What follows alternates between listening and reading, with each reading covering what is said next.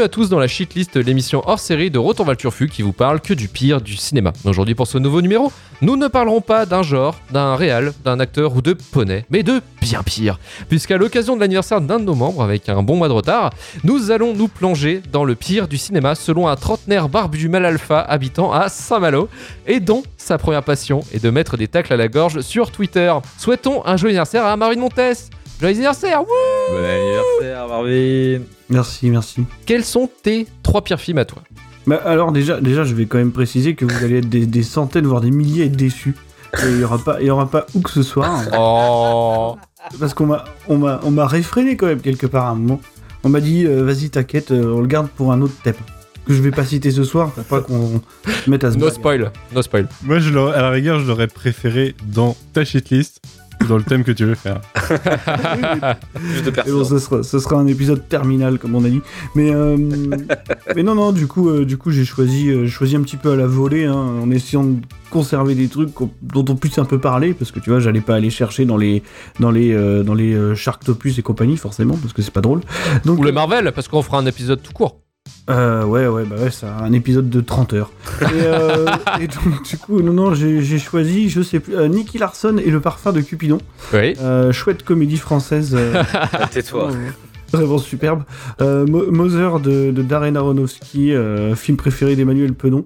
Et, euh, et, et, et- Le mec essaye de désamorcer, mais ça ne marche pas. je, Ah ouais. je désamorce, je fais tout ce que je peux. Peut-être que je vais quitter ce podcast. pour Mother. et euh, Chappie de, de Neil Blomkamp, un film qui fait euh, beaucoup réfléchir sur la société. Et je suis Luc Le Goïdac et aujourd'hui pour le pire du cinéma selon Marvin, je suis accompagné de Emmanuel Pedon du podcast Le Coin Pop. Salut Manu. Oui, salut. Et Karim Berdia du podcast Les débuts de la fin. Salut Karim. Salut tout le monde. Alors j'ai envie de dire, commençons directement avec peut-être le film de la Discord, avec Mother. Ça part dur direct. Allez Ah On passe tout notre temps ici. Je veux en faire un paradis. Elle a tout refait, dans les moindres détails. Et elle a ramené la vie dans chacune des pièces. Tu es heureux? Je t'aime.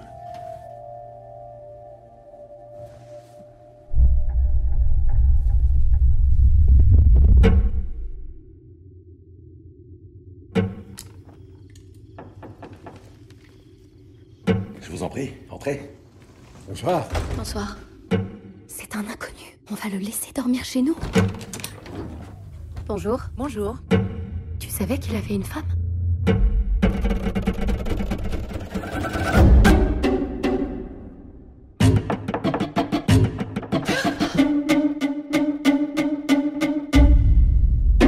Il a des photos de toi dans son sac.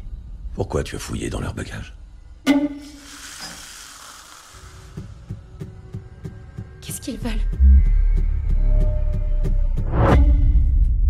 Dieu vous aide.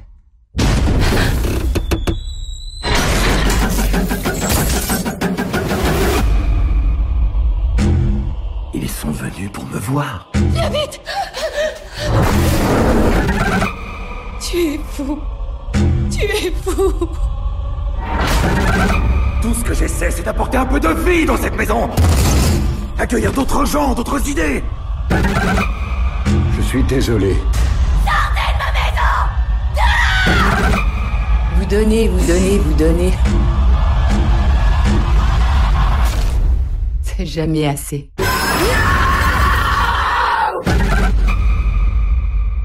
Mother, sorti en 2017, écrit et réalisé par Darren Aronofsky, aidé de Matthew Libatic à la photographie. Mother raconte l'histoire d'une jeune femme sous les traits de Jennifer Lawrence et son mari, joué par Javier Bardem, qui mène une vie paisible dans une maison campagnarde et retirée. Leur existence sera bouleversée par l'arrivée d'un mystérieux couple. Thriller psychologique qui aura coûté 30 millions de dollars, mais aussi une histoire d'amour, puisque Darren Aronofsky et Jennifer Lawrence se sépareront après la production du film. Un film qui a été aussi flingué par les critiques et spectateurs comme étant un film pompeux et prétentieux. Mais la catastrophe ne s'arrête pas là puisque Marvin, ce soir, tu as décidé de dire que Mother est un des plus mauvais films de tous les temps. Mais pourquoi? Honnêtement, je m'attendais pas à ce qu'on se dirige tout droit vers une catastrophe. Parce que on y va droit. en fait, j'ai un problème global avec, euh, avec cette personne qui est Darren Aronofsky. Euh, je je pense que je vous expliquerai pourquoi au fur et à mesure. En fait, Mother, moi, c'est un film qui m'a absolument révulsé. Mais tu sais, genre vraiment le, le truc... euh, le truc euh, viscéral quoi. Tu sais t'étais je l'ai pas alors je l'ai pas vu en salle hein, j'étais complètement passé à côté et je crois qu'on l'avait rattrapé à la maison un, moment de temps euh, enfin vraiment bien longtemps après quoi. Et, et alors d'aucuns diraient que euh, oui si ça t'a fait cet effet là c'est que ça a fonctionné. Parce que c'est vrai que si on connaît un peu le personnage d'Aronofsky c'est que c'est que c'est quelqu'un qui de toute façon est un réalisateur extrêmement clivant c'est-à-dire que je connais assez peu encore une fois de d'eau tiède quoi chez lui hein. c'est à dire que soit tu succombes complètement au truc et tu trouves ça génial soit tu détestes viscéralement et moi c'est mon cas je déteste à peu près tout ce qu'il fait quoi D'accord. à une exception près quand même j'aime bien Black Swan quoi c'est à dire que c'est un film qu'il a pas écrit ceci expliquant peut-être Peut-être cela. euh, voilà.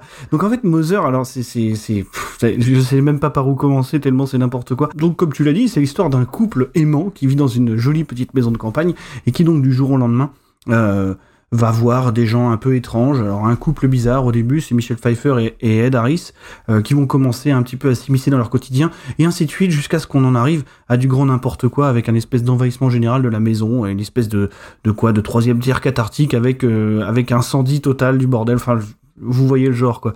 Et, et donc euh, alors euh, ce cher Darren Aronofsky nous a filé un petit peu les clés de son film puisqu'il y avait plusieurs hypothèses tu sais il y avait une première hypothèse qui était pas mal qui était l'histoire de la qui était une espèce d'allégorie de la création Hmm. et, euh, en gros, euh, Javier Bardem serait le créateur, et puis euh, Jennifer Lawrence, c'était un peu son inspiration, sa muse. Mm. Et donc, t'as tous ces gens qui viennent s'approprier l'œuvre du, du créateur et qui vont la bouffer. Tu vois, on les voit. Enfin, Ça marche bien, hein en fait, c'est la meilleure interprétation, je pense, qu'on puisse trouver, même si imagine le boulard qu'il faut avoir pour écrire ça, hein, en tant que, en tant que, en tant qu'artiste et en tant que créateur, quand même. Moi, il m'a fait penser à Ready Player One.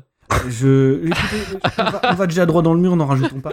Et mais mais la, la, la deuxième, la deuxième donc interprétation, qui est celle qui est validée par euh, Darren Aronofsky, c'est donc l'allégorie biblique euh, de, de, de, de la création. La Genèse.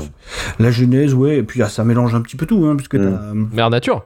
Mère Nature, voilà, Mère Gaïa, qu'elle est belle, elle nous protège, elle est magnifique, elle entretient la planète Terre qui est sa maison. Et nous, on l'a détruit. Exactement, Manu, tu as compris, tu as réfléchi. Je veux dire, la métaphore était pas super cachée, quoi. Et ouais, ah bah euh, attention quand même. Et donc, tu as, tu as donc Dieu, Dieu Javier Bardem qui crée des choses. Euh, voilà quoi, tu vois, vous comprenez. Et en fait, tout ça nous mène jusqu'à un troisième tiers où euh, finalement t'as euh, quasiment les, les, je sais pas comment dire, mais c'est même plus les huit plaies d'Égypte, c'est absolument tout le tous les problèmes possibles qui existent sur Terre qui sont regroupés dans cette maison, tu vois. Le, Le fanatisme fanatisme, Les mots de l'homme. les les mots de de l'homme. c'est fort bien dit. Euh, donc, t'as, t'as- voilà, enfin, t'as tout ça. Bon, bref, euh, je, vois, je, je le dis, j'ai envie de suffoquer déjà. C'est et en fait, ça m'amène à mon problème majeur avec Aronofsky, puisque je pense que c'est un putain de gros bourrin. Tu vois Mais genre euh, un réal qui aime la violence, tu vois, vraiment graphique, et qui, qui aime euh, t'asséner son message de manière euh, hyper littérale, hyper violente, tu vois. Et, et c'est pas grave, on en connaît des mecs comme ça. euh, Il y a des, il y a des réals un peu bourrins qui s'assument, tu vois, en tant que tels. Tu vois, sais pas, des Richard Donner, des Kim Ji-woon, des mecs comme ça. C'est un peu ça, tu vois, des Walter Hill, quoi. Le problème avec, euh, avec Aronofsky, c'est que j'ai l'impression qu'il s'assume absolument pas.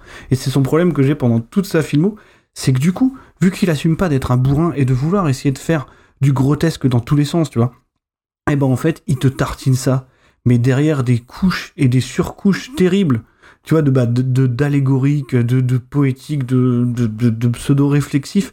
Et moi, ça me bute complètement, quoi. Enfin, quand, je- quand j'ai vu ce film, je te dis, à chaque instant, j'avais envie de vomir, c'était terrifiant, quoi. Oh, t'abuses. Non, mais franchement, non, mais je veux dire, j'avais envie de vomir de, de, de dégoût, quoi, tu vois. Mais genre pas parce que le film me dégoûtait graphiquement, vraiment parce que je voyais ça venir à 1000 km et je me disais, mais c'est pas possible, il peut pas vraiment terminer ça comme ça. Je veux dire, ça va pas s'arrêter maintenant, c'est pas possible, quoi. Et si, en fait, j'étais complètement, mais je te jure, j'étais ravagé à la sortie de ce truc. C'est vraiment affreux, quoi. Et, moi, j'aime bien le symbolisme souvent. Mais moi, je comprends pas qu'on puisse, à un moment donné, valider ça, tu sais, qu'on puisse asséner les trucs de manière aussi littérale et dire, ouais, ok, c'est cool, quoi. Enfin, moi, je suis, non, mais vraiment, je sais même pas quoi dire tellement ça me, tellement ça me flingue, quoi. C'est, je pense que c'est l'expérience la plus désagréable que j'ai vécue de ma vie euh, de, devant un film, quoi. J'étais- franchement, j'étais littéralement buté par ce truc, quoi. Et puis alors après si on veut si on veut parler de la manière tu vois pour te en fait pour te signifier le fait que c'est vraiment un gros bourrin, c'est même de la manière dont il va mettre ça en scène quoi. Genre alors vas-y, je vais te faire euh, tu sais une, première partie euh, caméra portée toute seule comme ça derrière derrière Jennifer Lawrence et puis elle va être sur tous les plans et tout. Puis au moment où ça va démarrer, tu vois vraiment ça va être la guerre, tu vas avoir des problèmes de migration, on va avoir tu vois, il y a toutes ces allégories de merde qui arrivent et là ça va devenir n'importe quoi, t'as la caméra qui va bouger sur son axe et puis elle va faire des enfin vraiment je veux dire comment comment tu peux penser aussi littéralement? Moi je suis complètement choqué par ce truc là quoi. Vraiment je, je comprends pas que ça puisse être possible et, alors il dit qu'il l'a écrit en 5 jours. Je veux bien le croire du coup. Euh, il s'est dit oui d'habitude je mets 3 ans 3 ans 4 ans. Là cette fois-ci je me suis mis derrière mon bureau et j'ai mis 5 jours à l'écrire. Effectivement c'est peut-être ça le problème. Mais non non en fait honnêtement c'est vraiment ça pour être sérieux deux minutes. Je, je comprends pas qu'on puisse euh, qu'on puisse écrire cette merde quoi. Hein, vraiment.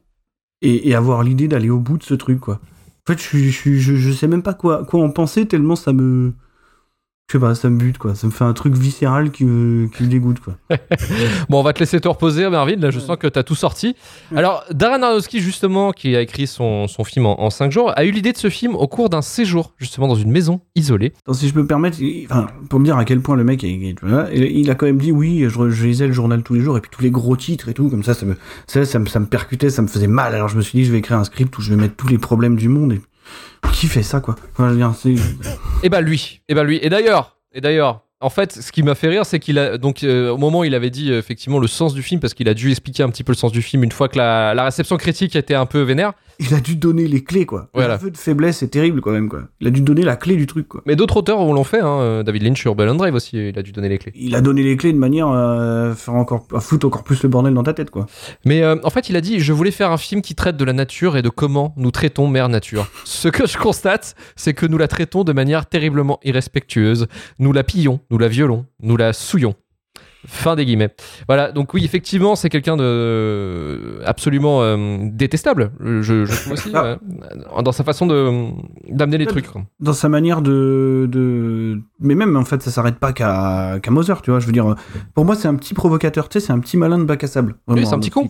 c'est un mec qui veut vraiment te tiens regarde je vais te faire mal tu vois je vais faire Requiem for a Dream le montage il va te faire mal aux dents quoi tu vois il va te faire mal aux oreilles il va te faire mal aux dents c'est euh, je, je vais pas faire d'analogie avec un court métrage de youtubeur mais mais franchement on en on en, on en- est pas loin quoi. C'est vraiment tu vois c'est vraiment ça qui me dégoûte là dedans c'est ce genre de truc genre vas-y je vais te provoquer mais tu provoques quoi quoi? Tu vois ce que je veux dire? Je veux dire, tu vas me dire que quoi, que la planète ça va mal, qu'on est en train de brûler la forêt et que et qu'il y a des crises migratoires. Non mais merci quoi, c'est bon, c'est bon, arrête quoi. Euh, non mais vraiment, ce genre de message là littéraux, ça me bute quoi. Du coup, les mecs oublient de faire des films et à chaque fois ça me dégoûte. Et on reparlera de Blond comme plus tard, et c'est le même problème. Ok. C'est une cata quoi. C'est une cata. Et Manu, est-ce que Moser est réellement une cata? Allez, bonne soirée. Il a Reste, chargé. Marvin, reste. Marvin, il arrive. Non, ce, qui- qui est marrant, c'est que je suis d'accord avec beaucoup de choses qu'on a dites, et je suis d'ailleurs d'accord que c'est c'est pompeux et prétentieux, et que Danowski est probablement un gros connard qui, quand même, pour aller jusqu'à la. Enfin, le complexe de Dieu est quand même assez. euh, Enfin, faut y aller, quoi. Faut y aller pour y aller aussi littéralement dans le complexe de Dieu. Mm. Euh, et je suis d'accord que c'est c'est très. euh, c'est très premier degré, enfin pas premier degré, mais c'est très littéral. C'est très facile en fait dans la métaphore. Mais euh, et de là, euh, j'ai plutôt tendance à dire qu'il y a peut-être des, vraiment des, des gros blaireaux quand même de la critique américaine, parce que je suis désolé, le film tu le comprends, euh, tu le comprends avant la fin de sa première heure, quand la première fois. que Ouais, tu- mais en fait, j'ai envie de te dire, c'est un autre problème, c'est que tu, en fait, tu te dis c'est ça, mais en vrai, tu dis c'est pas possible. Tu sais, ça Mais si, pas- mais moi, mais déjà, déjà une chose que t'as pas dit, mais le- quand, quand tu dis je, peux pas croire que ça va finir comme ça, la fin tu l'as au début en fait. La fin, vu, puisque c'est cyclique, la fin tu l'as au début et tu la comprends dès le début. Enfin moi j'ai, Quand tu commences à faire le cheminement dans ta tête et que tu vois les trucs, tu sais, tous les symboles se, se mettent les uns sur les autres de manière aussi littérale, tu vois, vraiment. ouais.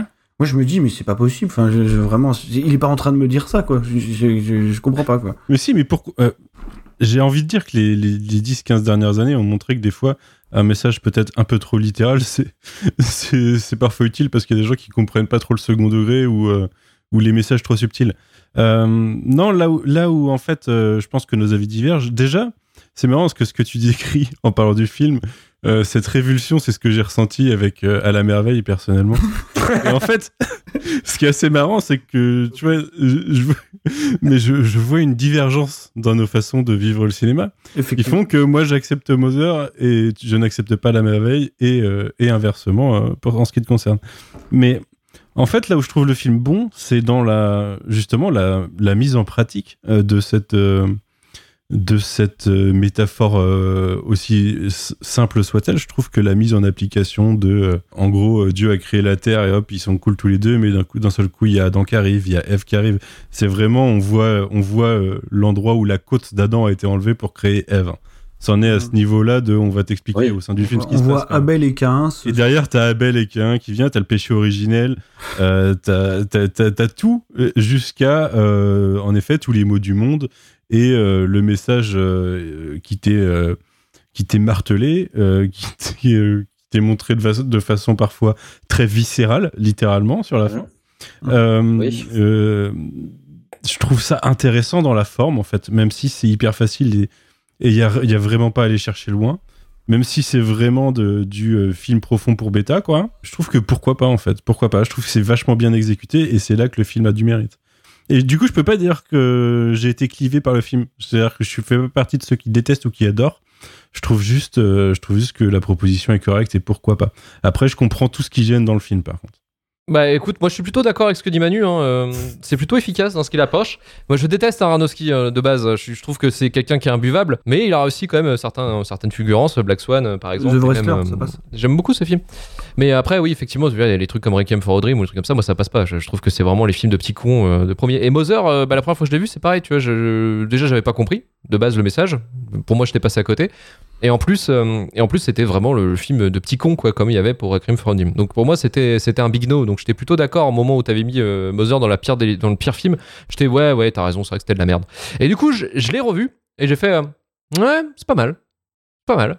En fait, c'est pas mal et je prends, je prends le, film comme une sorte d'adaptation de stage, euh, des stages de New York, tu vois, les, théâtres Broadway euh, pour euh, pour un télo bobo.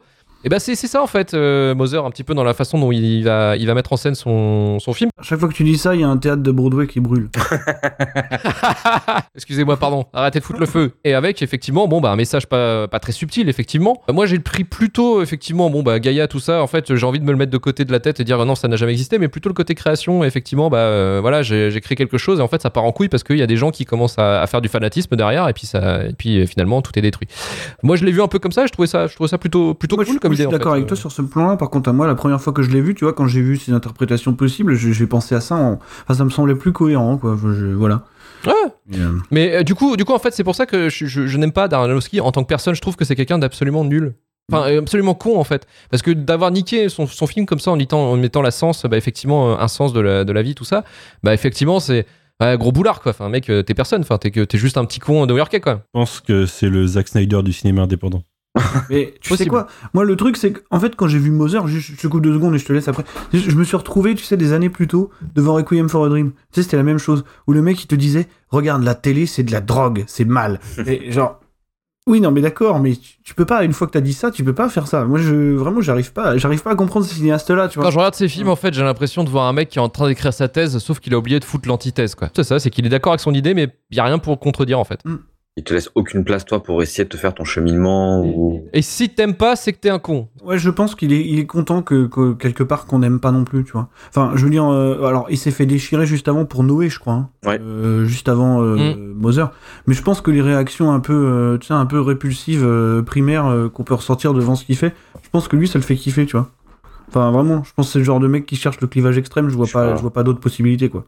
Je trouve que aussi, ce qui peut être triste, c'est qu'on retrouve encore une fois Michel Pfeiffer dans un film de la shitlist. Euh, et je trouve que encore une fois, elle joue super bien. Ouais. Et On n'a pas fait Malavita encore. Ah oui. Ouais, ouais c'est vrai, ouais.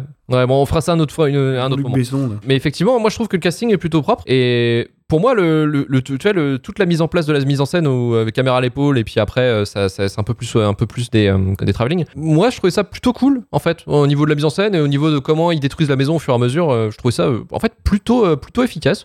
Moi, moi, je trouve que ça a été un spectacle, effectivement, peut-être avec un message enfin, pompeux, quoi. Hum, Mais j'ai été plutôt attaché par le truc. Je déteste personnellement Jennifer Lawrence. Euh, je cherche pas à comprendre. Genre, personnellement, genre, genre t'as un problème Ah, avec elle, genre, J'aime tu. pas je l'aime pas. Ouais. Mais euh, je trouve que dans, enfin, je la trouve assez incroyable dans le film et je trouve que le, le rendu de, du sentiment d'oppression et de perte de contrôle est, est Mm. super efficace. En fait, il est assez anxiogène le film là-dessus. C'est vrai que s'il faut retenir un truc, je trouve que le casting fait à peu près son taf. Quoi. Ouais, vois, franchement, bah, oui. Javier Bardem, il est toujours bon, de toute façon, je pense. Mm. Euh, Même dans des mauvais films, non, c'est vrai. Il est relativement toujours bon. Et elle. Même dans euh, La Merveille, il est bon. Oui, bah dans la merveille, il est bon. Et- Oui. Mais il est toujours, Il est excellent. toujours bon de toute façon. Même dans des, déjà, même dans des mauvais films, il est bon. Mais euh, mais Jennifer Lawrence, je trouve qu'elle fait le boulot quand même. Euh, puis surtout qu'elle est sur tous les plans, absolument tous les plans quoi. Donc euh, elle porte vraiment le truc. D'autant plus qu'on la filme, tu sais, t'as un zoom là qui arrive à 2 cm de son visage en permanence. C'est assez assez compliqué, je pense. Après, on l'a beaucoup comparé à Rosemary's Baby. Moi, j'ai pas trop compris. Mais mais après, pour être complètement honnête, si tu veux, si le film s'arrêtait à sa première heure, je parce qu'il était vendu un petit peu comme ça, c'était ce truc un petit peu de petit malin de De thriller. ouais. ce serait un thriller un petit peu euh, home invasion ou tu vois film d'angoisse quoi. Après s'il y avait pas cette deuxième partie que je trouve vraiment grotesque, tu vois, euh, euh, qui, qui reprend des, des gimmicks car- carrément du film de guerre et tout. Enfin tu vois, il y a absolument tout en fait qui est, qui est dans cette deuxième partie que je trouve vraiment complètement grotesque avec ce gamin qui naît que tout le monde vient arracher et tout. Enfin tous ces trucs là qui sont de la vraiment de la violence pour de la violence, tu vois pour le coup. C'est vraiment regarde ces violences, ça fait mal, ça fait peur, tiens bam. Et ça c'est pareil encore ça c'est un truc que je vois pas. Tu vois, je, je- moi ça m'intéresse pas en fait. Je à aucun moment quoi. Eh ben, écoute, tu partages le même avis que Alan Pierrot sur euh, Google. Il note, je pense que si vous êtes drogué, vous apprécierez ce film, qui, à mon sens, est incompréhensible, sauf si vous avez fumé un tronc d'arbre ou que vous êtes cannibale. C'est sûr, Sans commentaire. en fait.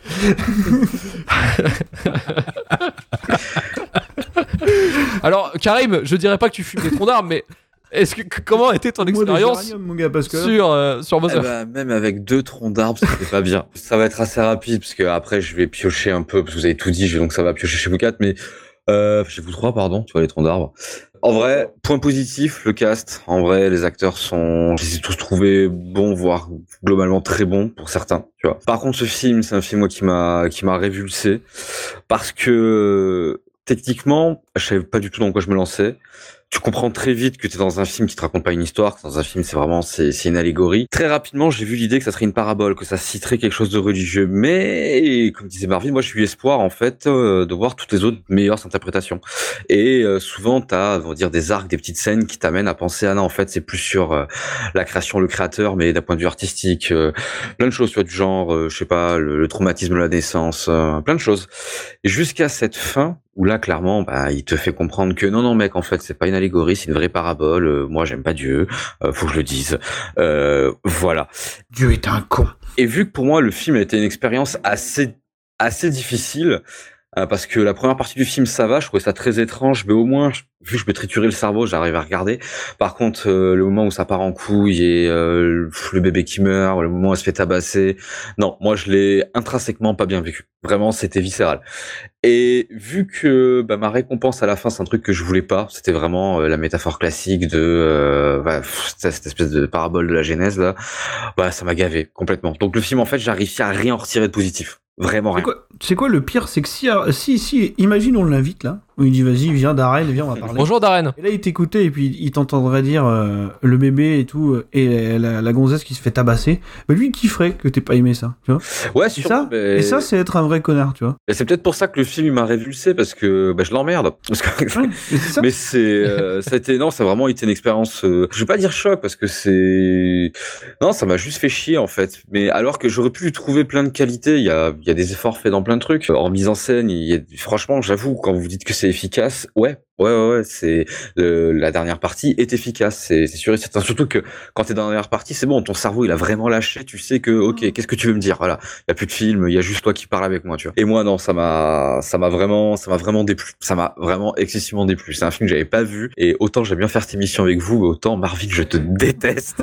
Très honnêtement. Je suis un peu le Aronofsky du podcast. hein. Moi, je, je suis là pour, je suis là pour te choquer, te faire réfléchir, mon La seule photo que j'ai vue d'Aronofsky sur internet, c'est quand il fait des fucks. Mais je te jure, c'est tellement ça, tu vois. donc voilà, donc euh, c'est, j'arriverai pas à en tirer quelque chose de positif. Après, j'arriverai clairement à comprendre pourquoi le film a plu. Moi, je sais que le côté, euh, vu qu'il m'a touché moi, vraiment viscéralement. Donc ouais, c'est un, c'est vraiment un très très très grand nom euh, pour euh, Mother de Darren Aronofsky. Et c'est un très très très grand nom pour les trois quarts de ces films, hein, soyons, euh, soyons honnêtes. hein. Oui, je suis d'accord.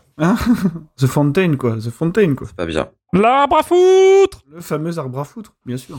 Tronc d'arbre euh, sur 10, merci. En tout cas, c'est un très bon échauffement sur ce film. j'aurais aimé avoir un tronc d'arbre pour encaisser vos avis là. Parce... que- On va voir effectivement s'il y a un twist, encore une fois, sur le prochain film. Et le prochain film, ça va être Chappie. J'ai réussi à créer une machine capable de penser et de ressentir les choses.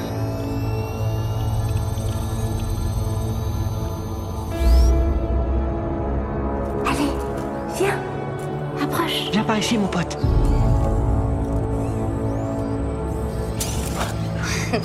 C'est une montre. C'est une montre. Montre?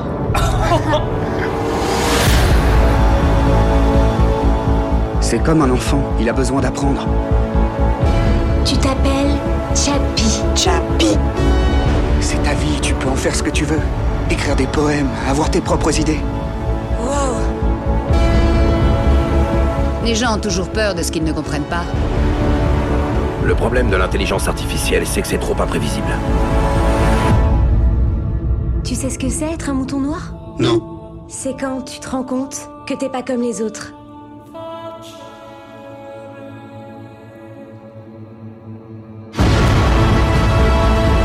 Tu nous as appris tellement de choses, beaucoup plus que je l'aurais imaginé. Je vais faire de toi un mec cool et un dur à cuire. Te marre pas, je suis trop cool. Il va falloir mettre ce robot hors circuit. C'est qu'un gosse Il pourrait être le prochain stade de l'évolution. Je suis conscient. Je suis vivant. Je suis Chappie. Chappie, sorti en 2015, réalisé par Neil Blomkamp sur un scénario écrit par ses petits soins avec son épouse Terry Tatchell, Trent Opalok crédité sur la photographie et produit par Sony Pictures. Le film nous place en Afrique du Sud dans un futur proche où on le suit l'histoire de Chappie, un robot policier qui suite à une embrouille se fait kidnapper, reprogrammé et il devient le premier robot capable de penser et de ressentir par lui-même, mais des forces puissantes destructrices considèrent Chappie comme un danger pour l'humanité et l'ordre établi. Ce film qui se veut un mélange de Robocop et E.T. selon son réalisateur propose un casting qui peut soit émerveiller, soit provoquer des ulcères, vu qu'on retrouve Dave Patel, Hugh Jackman, mais aussi malheureusement le duo Die Hardwood, un groupe de musique un poil à l'ouest qui nous propose une performance d'acting euh, qui est euh, bah, bah, bah, bah, euh, nulle. Marvin, un film avec des robots, des gueules cassées, des PS4, des magnifiques coupes de cheveux, de l'émotion, de l'action, mais pourquoi tu le détestes autant Avant, je peux demander, comment t'as prononcé le nom du groupe, Luc? Euh, Die Hardwood C'est dit Antwerp. Ah ok. Bon, enfin, ce groupe n'existe pas. Oui, et c'est pas Mais euh, on expliquera pourquoi. Go Ninja Ninja, ouais. En fait, c'est pareil, c'est un problème global euh, avec euh, avec euh, avec Neil Blomkamp. C'est pas pas la même chose qu'avec Aronofsky. C'est pas un type que je détesterais viscéralement. C'est parce que je pense que Neil Blomkamp c'est le réalisateur le plus frustrant que je connaisse. Euh, puisque alors on a connu le fameux District 9, tu sais la, fameuse année la fameuse année de sortie d'Avatar. On on s'en rappelle tous, tu sais. Puis t'avais cette espèce d'objet un petit peu en face du blockbuster de science-fiction qui devait révolutionner un peu le genre. T'avais l'autre objet qui était le truc un peu contre-culturel, qui n'était pas tant que ça parce que produit par Peter Jackson, hein, faut pas déconner. Mais euh, mais quand même, tu vois. Très bon film d'ailleurs. Non mais Bon film. moi je trouve pas. Moi, mais, j'aime bien. Un film à problème, mais mais je, je- non mais à ce moment-là, si tu veux, je me suis fait tartuffer comme tout le monde. C'est-à-dire que moi aussi, moi aussi, j'ai cru qu'on avait affaire à un génie, vraiment. Tu vois. Je me suis dit, ce mec arrive, il a une espèce d'esthétique qui est à lui. Euh, il a une manière de filmer la SF qui est finalement quand même euh, assez iconoclaste, quoi. J'ai envie de dire, euh, voilà, il, a un truc et en plus de ça, c'est un vrai réel à effets spéciaux qui a un truc qui court pas les rues, en fait. Et au fur et à mesure que sa filmographie s'étend, je me suis rendu compte de m'être fait complètement tartuffer par District 9. quoi. C'est-à-dire que, non mais vraiment, finalement, c'est-à-dire que, en fait, je comprends que ce mec-là, il a pas vraiment d'esthétique. En fait, c'est un mec qui met des couches, des surcouches de SF pour essayer de se, de se construire un truc qui lui appartient pas finalement, tu vois. C'est-à-dire que je vais te mettre un bout de cyberpunk par ici, un bout de hard SF par là, un bout d'anticipation et tout ça. Et puis, en fait, tous, tous, tous ces univers, c'est juste des univers fonctions qui sont un véhicule à ce qui serait, pourrait s'apparenter à une espèce de track politique. Alors attention, qu'on me fasse pas dire ce que j'ai pas dit. Je dis pas que ça doit pas être politique ou quoi. Je pense, je, fais un peu partie de ces connards là souvent qui pensent que on peut pas faire de cinéma sans faire de politique, tu vois. La seule différence, ce que je peux reprocher à Blomkamp et ce que je reproche aussi par exemple à Jordan Peele sur Us, tu vois, Mhm. par hasard, euh, c'est que tu dois pas oublier de faire un film. C'est le problème, tu vois. C'est-à-dire que normalement, tu fais un film, et là, tu files quelque chose, tu vois, de manière larvée, si tu veux. C'est-à-dire que si t'as vraiment un message à faire passer, si t'as vraiment des choses à dire, tu, tu, tu, tu- on va dire que tu pourrais le larver euh, dans, dans, dans de la mise en scène, dans du cinéma, dans quelque chose. Mhm. En fait, j'ai vraiment l'impression qu'il fonctionne à l'inverse. C'est-à-dire que c'est un mec qui a avant tout un espèce de message à écrire, et de temps en temps, bah, peut-être qu'on va faire du cinéma et des effets spéciaux parce que j'aime bien ça, tu vois. Et au fur et à mesure de sa filmo, je me suis rendu compte parce que, honnêtement, il y a quand même des problèmes d'écriture terribles dans Elysium. Mhm. On, on en parlait en Mhm. off pour rigoler. Oui. Euh, ouais, Oui, ok. Elysium, les riches vivent dans l'espace pendant que les pauvres meurent sur la planète. Mec, arrête quoi. Franchement, District 9, l'apartheid c'est pas bien et c'est une tartufferie, c'est pas fini. On sait, arrête, c'est bon quoi. Non mais tu vois, au bout d'un moment, je, je- Voilà. Bref, à côté de ça, il y a un autre énorme, énorme truc qui m'embête. hein. C'est vraiment sa manière en fait de d'animer son univers, de. Enfin, en tout cas, de développer son esthétique, c'est-à-dire qu'il utilise ce fameux truc qu'on appellerait grossièrement le cinéma vérité. En tout cas, c'était le terme qu'utilisait Choyark sur The Blade, tu vois. C'était genre, euh, en gros, tu t'empares de le, du langage euh, télévisuel ou du langage documentariste, du reportage de guerre, quoi. C'est vraiment ça l'inspiration première. Mhm. C'est-à-dire que tu filmes comme si t'étais dans l'action avec ta caméra qui est près de l'action, euh, comme si c'était un reportage de guerre, quoi. Comme Cops, par exemple, en émission. Tu- Mhm. Voilà, ce, ce genre de truc, quoi. Euh, ce qui fait que, bon, alors, c'est un truc qui a été vampirisé ensuite hein, par, euh, je sais pas, Paul Greengrass, voilà, pour ne pas le citer, Mhm. à partir de Jason Bourne. euh. Mais tu vois, le truc, c'est que ça avait, normalement, un- à mon sens, c'est pareil, ça c'est une démarche qui a du sens, ah, en théorie, tu vois. Quand, je, quand sur The Blade, quand t'as ce truc-là, c'est pour euh, désiconiser, tu vois, par exemple. C'est pour montrer que c'est pas des héros, en fait, dans la Chine. C'est jamais des héros. euh, le- la Chine antique, machin, ils étaient dégueulasses, les mecs. Et en fait, je comprends pas vraiment non plus l'intérêt, tu vois, de le faire chez les Blomkamp, finalement, quoi. Moi, en fait, je te jure, quand je vois Chappie, c'est zone interdite chez les robots. Où ça vaut le détour. Je sais pas si vous vous rappelez de ces images de poursuite qu'on voyait là quand on était gamin. C'était ça vaut le détour chez les robots, quoi. Et du coup, encore, en fait, c'est un- moi, et ça après, c'est complètement subjectif. C'est une esthétique que j'aime pas du tout. Tu vois, le, le, le langage télévisuel, le langage du reportage un peu Fox News, parce qu'on n'a pas forcément ça en France, mais c'est vraiment le Mhm. langage euh, documentariste américain, tu sais, un peu à grand spectacle comme ça. Ça, c'est très subjectif, mais c'est un truc qui me perd vite. Je trouve ça complètement illisible et, et, et un, peu, un peu con, quoi. Tu vois. Donc voilà, euh, sinon, oui, alors euh, l'histoire de, de Chappie, c'est euh, l'histoire d'un robot flic qui. euh, alors je sais plus exactement comment. C'est son ingénieur, ouais. IA, quoi. C'est son ingénieur qui lui crée une IA dans un robot flic qui a été euh, un petit peu éclaté. En fait, ouais, ça, c'est c'est juste des restes. Et puis, il a- il- en fait, en gros, il intègre le libre arbitre dans un robot qui a été un ça. peu, euh, foutu, quoi. Ce qui fait qu'il se retrouve par un, un malheureux concours d'événements euh, entre les mains de deux connards absolus euh, dans les dans les bas-fonds de, de Johannesburg, qui sont des gens qui manifestement jouent leur propre rôle de fils de pute. Non, mais ce Sûrement. qui est- ce qui est de toute- ce qui est- en tout cas, de vrais rôles de composition, quoi. Ils ont leur, leur propre nom dans le film et ils ont leur, leur, les propres t-shirts de leur propre groupe. Alors même si euh, on n'est pas comme dans District 9, il y a beaucoup moins justement de- d'esthétique télévisuelle dans celui-là, Ouais. je crois, hein. Mhm. Ça s'arrête assez vite, hein. je crois qu'il y en a un peu à la fin, un peu au début. Mais même, enfin dans tous les cas, il a un truc qui s'en rapproche, même quand il filme de manière plus traditionnelle, il y a tout le temps des zooms numériques, des trucs comme ça. Enfin, je veux dire, euh, voilà, clairement... Beaucoup, de, beaucoup de plans, beaucoup de plans en hélico aussi. Ouais, beaucoup de plans, euh, beaucoup de plans de grue, machin. Ouais, même si tu sais, t'as ce dernier tiers du film qui devient proto Tony Scott, Mhm. euh, avec des, des ralentis et des plans de grue dans tous les sens, et bon, bah t'as un changement d'esthétique et ça peut se comprendre. Mais euh, en fait, Chappie, c'est pareil, tu vois, la même, c'est la même chose, et je pense que c'est le plus mal écrit des, des- des- de ces trois films, enfin, quatre, je sais plus, quatre maintenant, on peut dire, un trois et demi, on va dire. Mais euh, c'est le plus mal écrit de ces quatre films, parce que c'est pareil, c'est, c'est d'une littéralité affligeante, quoi, et c'est, c'est, honnêtement, je je m'en rappelais pas comme ça, et, et là, en le revoyant, j'ai morflé, quoi. Vraiment, j'ai j'ai vraiment morflé. C'est-à-dire que c'est quand même, tu vois, c'est quand même un type qui est un petit peu le pacifiste candide ultime. Tu vois, le gars qui amène des, des, des, des, des faux poulets à son robot pour lui apprendre que la guerre, c'est pas bien. Non, mais c'est vrai. Qui affronte un type, un méchant militaire qui fait des signes de croix. Oui. Mulet Hugh Jackman. Ouais. À chaque fois qu'il, à chaque fois qu'il va faire quelque chose de potentiellement répréhensible. Quel mulet, mes amis? Et quel, quel mulet, mes amis? Quel ballon. D'ailleurs, oui, bon.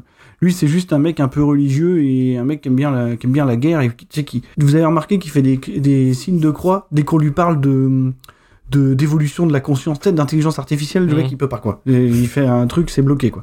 Et, tu vois, enfin bon voilà, c'est terrible. Et en fait, je comprends pas ce que le film me dire, euh, veut me dire en fait. À aucun moment je le comprends, tu vois. Dire Ouais, faut être gentil avec les robots?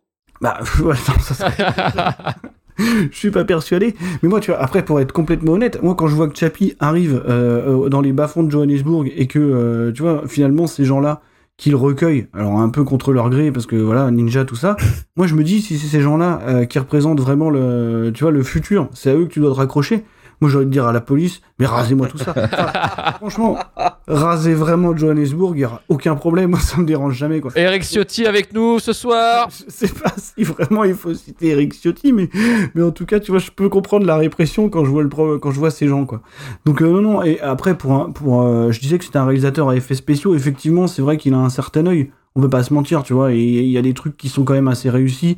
Euh, je pense à. le- il s'appelle L'Orignal, je crois, c'est ça, le, le robot de, de Hugh Jackman. Ouais. Mm, mm. Euh, voilà, moi je, je trouve, je trouve que c'est un truc qui est quand même assez bien designé, même si forcément il va nous faire penser à d'autres choses. Le mec, il est Euh, directement sorti de Robocop 1. hein, je suis désolé. Ouais, bah oui. Bah oui, c'est quasiment. Ouais, mais c'est c'est probablement pour ça qu'il marche bien. Après, j'ai aussi un gros problème au niveau de la, de la mocap, parce que c'est pas de la performance capture, puisqu'il n'y a pas de, de- de Mm. prise de. Il n'y a pas de prise de, de vue du visage, c'est euh, l'utilisation de Charlton Copley. Alors Charlton Copley qui est aussi à mon avis une des grandes limites du cinéma de Neil Blomkamp, hein, parce que c'est quand même, pour paraphraser un ami avec qui j'en parlais, Charlton Copley il a un truc dans son jeu, c'est de dire Hello, I'm Charlton Copley. voilà, ça s'arrête là. Et non mais c'est vrai, tu vois. Bon, après, ça va, la mocap fonctionne bien, je trouve, euh, sur Chapi. Et modèle 3D fonctionne moi, je- encore. moi, je comprends pas dans une industrie où t'as tant de mecs qui sont reconnus pour ça, d'avoir le fait d'avoir pris un acteur qui a absolument aucune physicalité, quoi. Mm. Honnêtement, quoi. Charlton Copley, qu'est-ce qu'il a, quoi Comme je, enfin, je sais pas. On a tous vu les films où, où il apparaît. Mais je, je, je, ouais, non. Mais Chapi, Chapi demande pas tant de ça de Ah non, présence. Chaplin, il euh, demande rien. non. Il demande- Encore une fois, c'est un acteur qui a aucune physicalité, mais bon, c'est plus ou moins son acteur fétiche, donc pourquoi pas. Tu vois Admettons. Euh, voilà, après sinon je retire absolument rien de ce truc-là. Enfin vraiment, c'est un film qui me, qui- pareil, qui me débecte un petit peu. Enfin, en fait, je trouve ça, je trouve ça, je trouve que c'est des tout petits films, tu vois. En fait, finalement, pour moi, c'est vraiment des petits trucs quoi, qui se réduisent eux-mêmes euh, au stade où ils en sont. C'est-à-dire que c'est bon, j'ai un petit message à faire passer. Surtout que cette fois-ci, il est pas très clair. Tu vois, t'as tout ce dernier tiers du film qui commence à raconter un peu, un peu n'importe quoi sur le post-humanisme, Mhm. le transhumanisme. Comment déverrouiller la Comment conscience déverrouiller la conscience avec des PS4, d'avoir asséné ça en plus de manière euh, extrêmement ludique, hein, puisque la conscience, on peut carrément la matérialiser, on a un, on a un schéma euh, de, de la conscience sur un ordinateur, mais bon, bref, ça, ça me dérange pas d'habitude, donc je vais pas, je vais pas être de mauvaise foi. Passons, mais très très bon choix d'avoir euh, basé le, le post-humanisme sur les membres de Die Antwoord. Euh, très très bon choix, puisqu'on a vu, on a vu dans la vie que c'était des gens bien. Donc, euh, donc voilà, voilà. Si, oh, il y a une vidéo qui circule quand même où on, on- on- on peut voir euh, Ninja Ninja fracasser un, un, un de ses musiciens, je crois, parce qu'il est homosexuel, et Yolandi derrière qui crie cours tapette cours. Euh, Ah De toute façon, il est accusé de viol. Oui. bah, ouais, ah oui, alors accessoirement, il est accusé d'avoir drogué et fait participer certaines personnes à des rites sexuels avec lui. Ouais, de viol, quoi, en gros. Oui, oui, oui, non, mais oui, oui je suis en train de, de développer là. Mais, mais non, non, voilà, bon, c'est des bons choix. Je pense que Neil a misé sur le bon cheval. Euh, mais euh, non, non, sinon, bah, voilà, en fait, le truc, c'est que c'est terriblement frustrant, quoi, tu vois. Et, et c'est pareil, tu vois, sur Démonique, euh, qui est sorti récemment, qui est, qui est alors, c'est pire que tout. mais, euh, mais, mais à côté de ça, tu vois, c'est un type qui essaye quand même des trucs niveau technologique, par exemple, sur Démonique, il essaie des procédés qui sont tout neufs, euh, où, tu vois, on, est- on voit des espèces de glitch sur les caméras, parce que je crois qu'il filme avec quatre caméras en même temps. Ok. Et du coup, euh, au même moment, en fait, et ce qui fait que c'est en fait c'est une technologie qui est reconnue pour pas être au point, ce qui fait que quand les personnages bougent, on voit les, Ouais. les glitches, Ok. on voit les bugs. Il se Et sert du du coup, glitch. Ça donne un truc.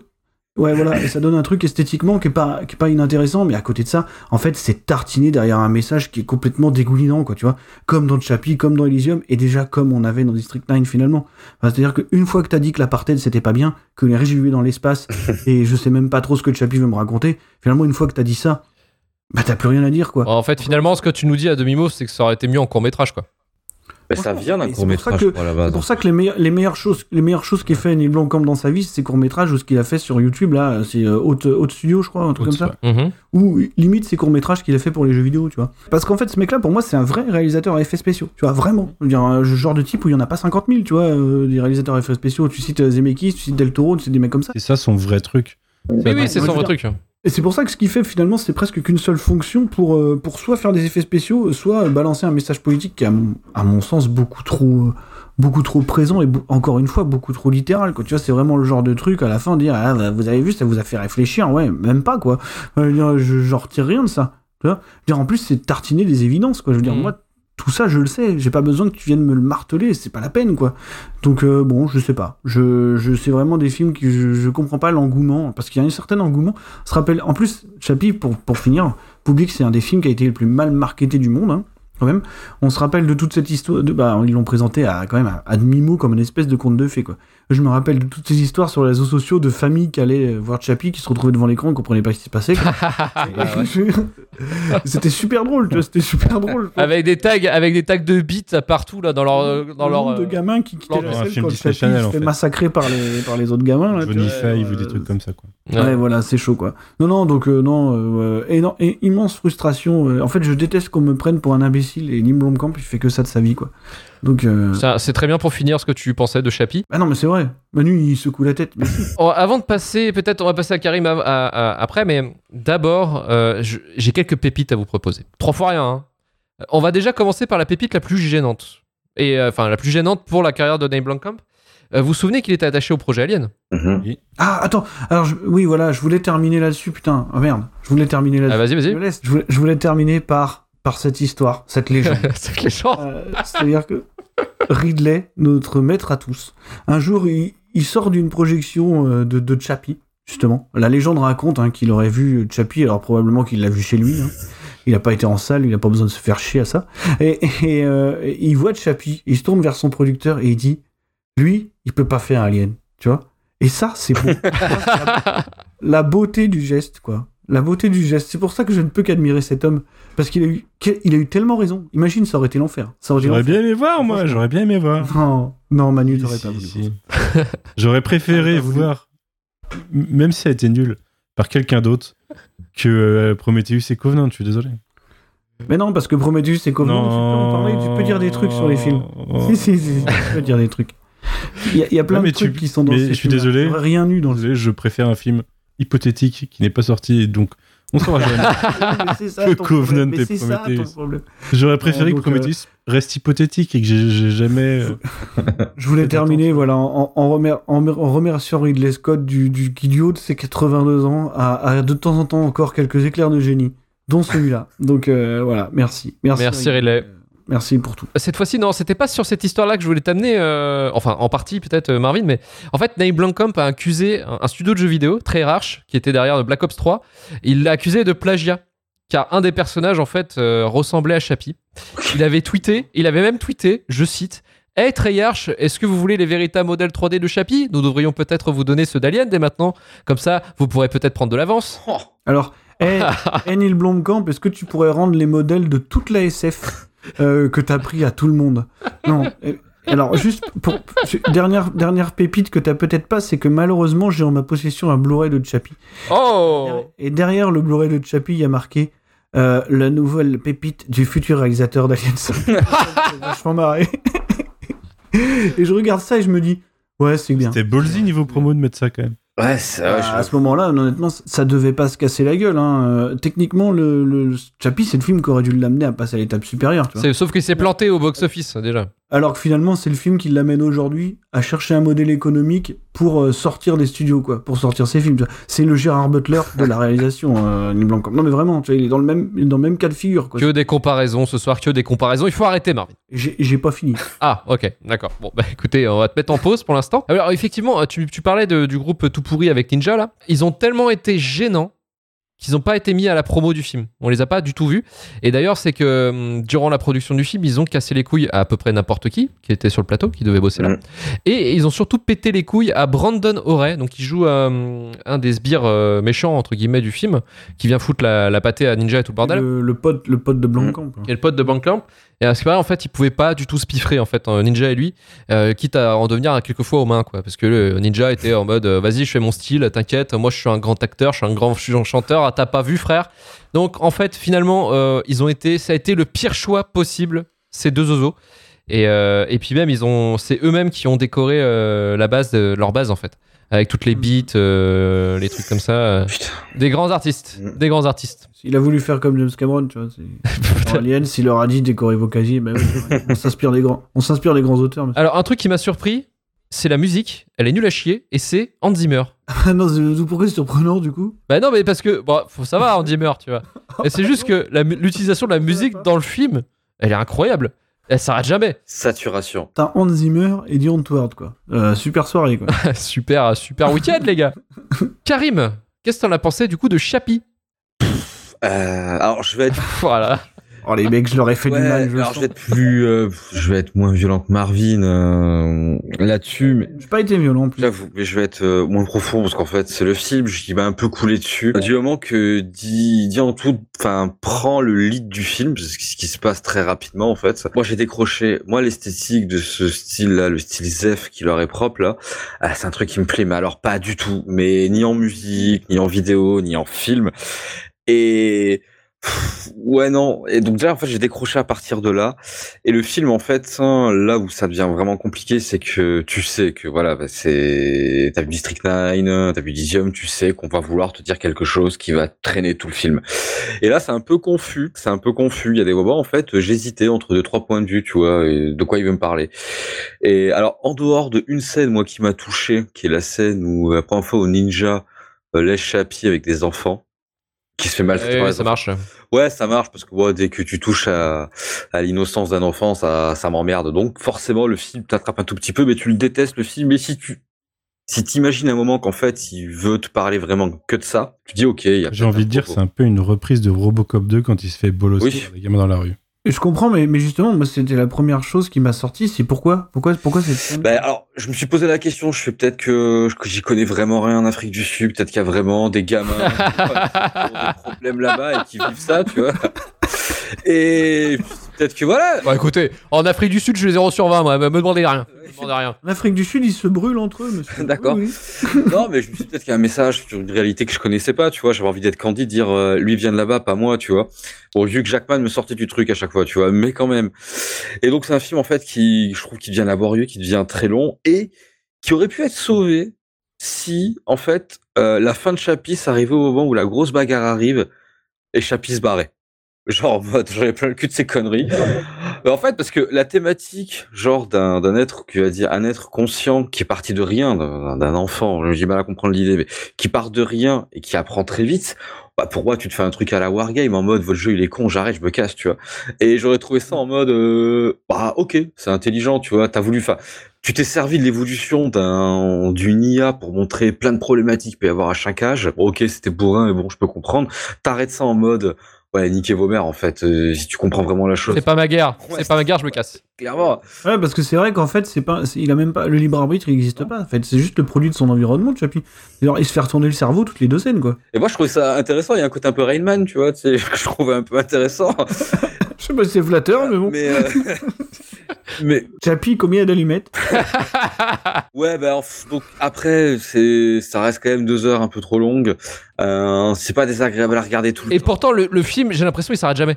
Ouais, ah oui, par contre, Ouais. il est. Ah, T'as raison, il s'arrête J'avoue jamais. qu'il est ouais. discontinu. C'est, mais c'est pas suffisamment intense pour te fatiguer. Après, je l'ai aussi regardé dans le but de préparer un même. podcast, donc c'est peut-être pour ça que j'ai tenu. Et il y avait le dérable, donc effectivement, ça aide. mais euh, ouais, Ah, les troncs d'arbres. c'est le premier que j'ai pris de la sélection. Ça va, tu vois, c'est pas bien, franchement, c'est pas bien, mais c'est. En fait, j'ai fait Mozart après, moi, donc euh, Chapi, ça va. Là, euh, c'est- là, c'est une forêt de séquoia en deux Ouais, j'avoue. Donc, ouais, par contre, ouais, je résumerai, Chapi, c'est très maladroit. C'est dommage parce que il y aurait pu avoir un meilleur film. Même, euh, faut qu'on reparle plus de Hugh Jackman, s'il vous plaît. Je veux dire, Ah oui. ce personnage-là est merveilleux et je, je ne comprends pas qu'est-ce qui s'est passé à l'écriture. Quoi? Là, Il est méchant. Il est... Déjà, il est, il est très méchant. Oui, déjà. Il, mais il est vraiment très méchant. moment, Il aime pas les robots. Non, mais il y a rien qui va. Il y a rien qui va. Je veux dire, il fallait un antagoniste. Ok. Euh, tu veux faire un peu bourrin et tu veux montrer qu'il c'est un mec qui est fervent de la tradition des racines. Il a un mulet, il a une croix, il fait des signes de croix et en plus tu- genre tu tu l'emmets dans la racine avec le ballon de rugby. Moi ça m'a buté ça. Ça m'a buté. C'est du genre c'est c'est quoi? C'est vraiment le mec qui vit dans la savane en fait. Tu vois ce mec là. C'est son personnage d'Australien. en Oui. fait. Tu vois, quand il tue les kangourous, il accroche sur sa je, voie. je sur suis barré. Quand je dis que son ballon de rugby, je fais putain en fait ils l'ont casté parce qu'il est australien, ce qui sait tenir un ballon de rugby. Ah oui, bah évidemment. Et- Ah, c'est l'hémisphère sud. Que C'est- oui. Mais non, mais on parle quand même d'un type qui va choper la tête de son collègue, Ouais. la coller sur son bureau, sortir son flingue, tu vois, mais genre faire un truc répréhensible euh, de manière. euh, bon, bah, c'est Et qui va dire. C'était une blague. Une blague. Ah, ce, ce personnage-là, il- est massif. On parle de, de- il y a un moment, il y a quand même des personnes qui voient les images des robots euh, policiers à la télé et puis qui finissent par se dire, euh, il y a forcément une télécommande pour les éteindre. Bien. Écoute, mec, fais un effort, quoi. Fais un effort. Je veux, je veux bien croire à ton histoire, mais fais un petit effort, quand même. Alors, euh, moi, je me suis mis à une passion ce soir. Je suis désolé, je me suis mis à une passion avis Google sur les films. Là, là, j'en ai, là, j'en ai un. Il est vraiment, il est vraiment pas mal. Après le tronc d'arbre, là, j'en ai un qui est aussi très fort. John Embro nous dit. C'est Wally au pays des punks à chiens. En fait, c'est, c'est, c'est Wally à Rennes.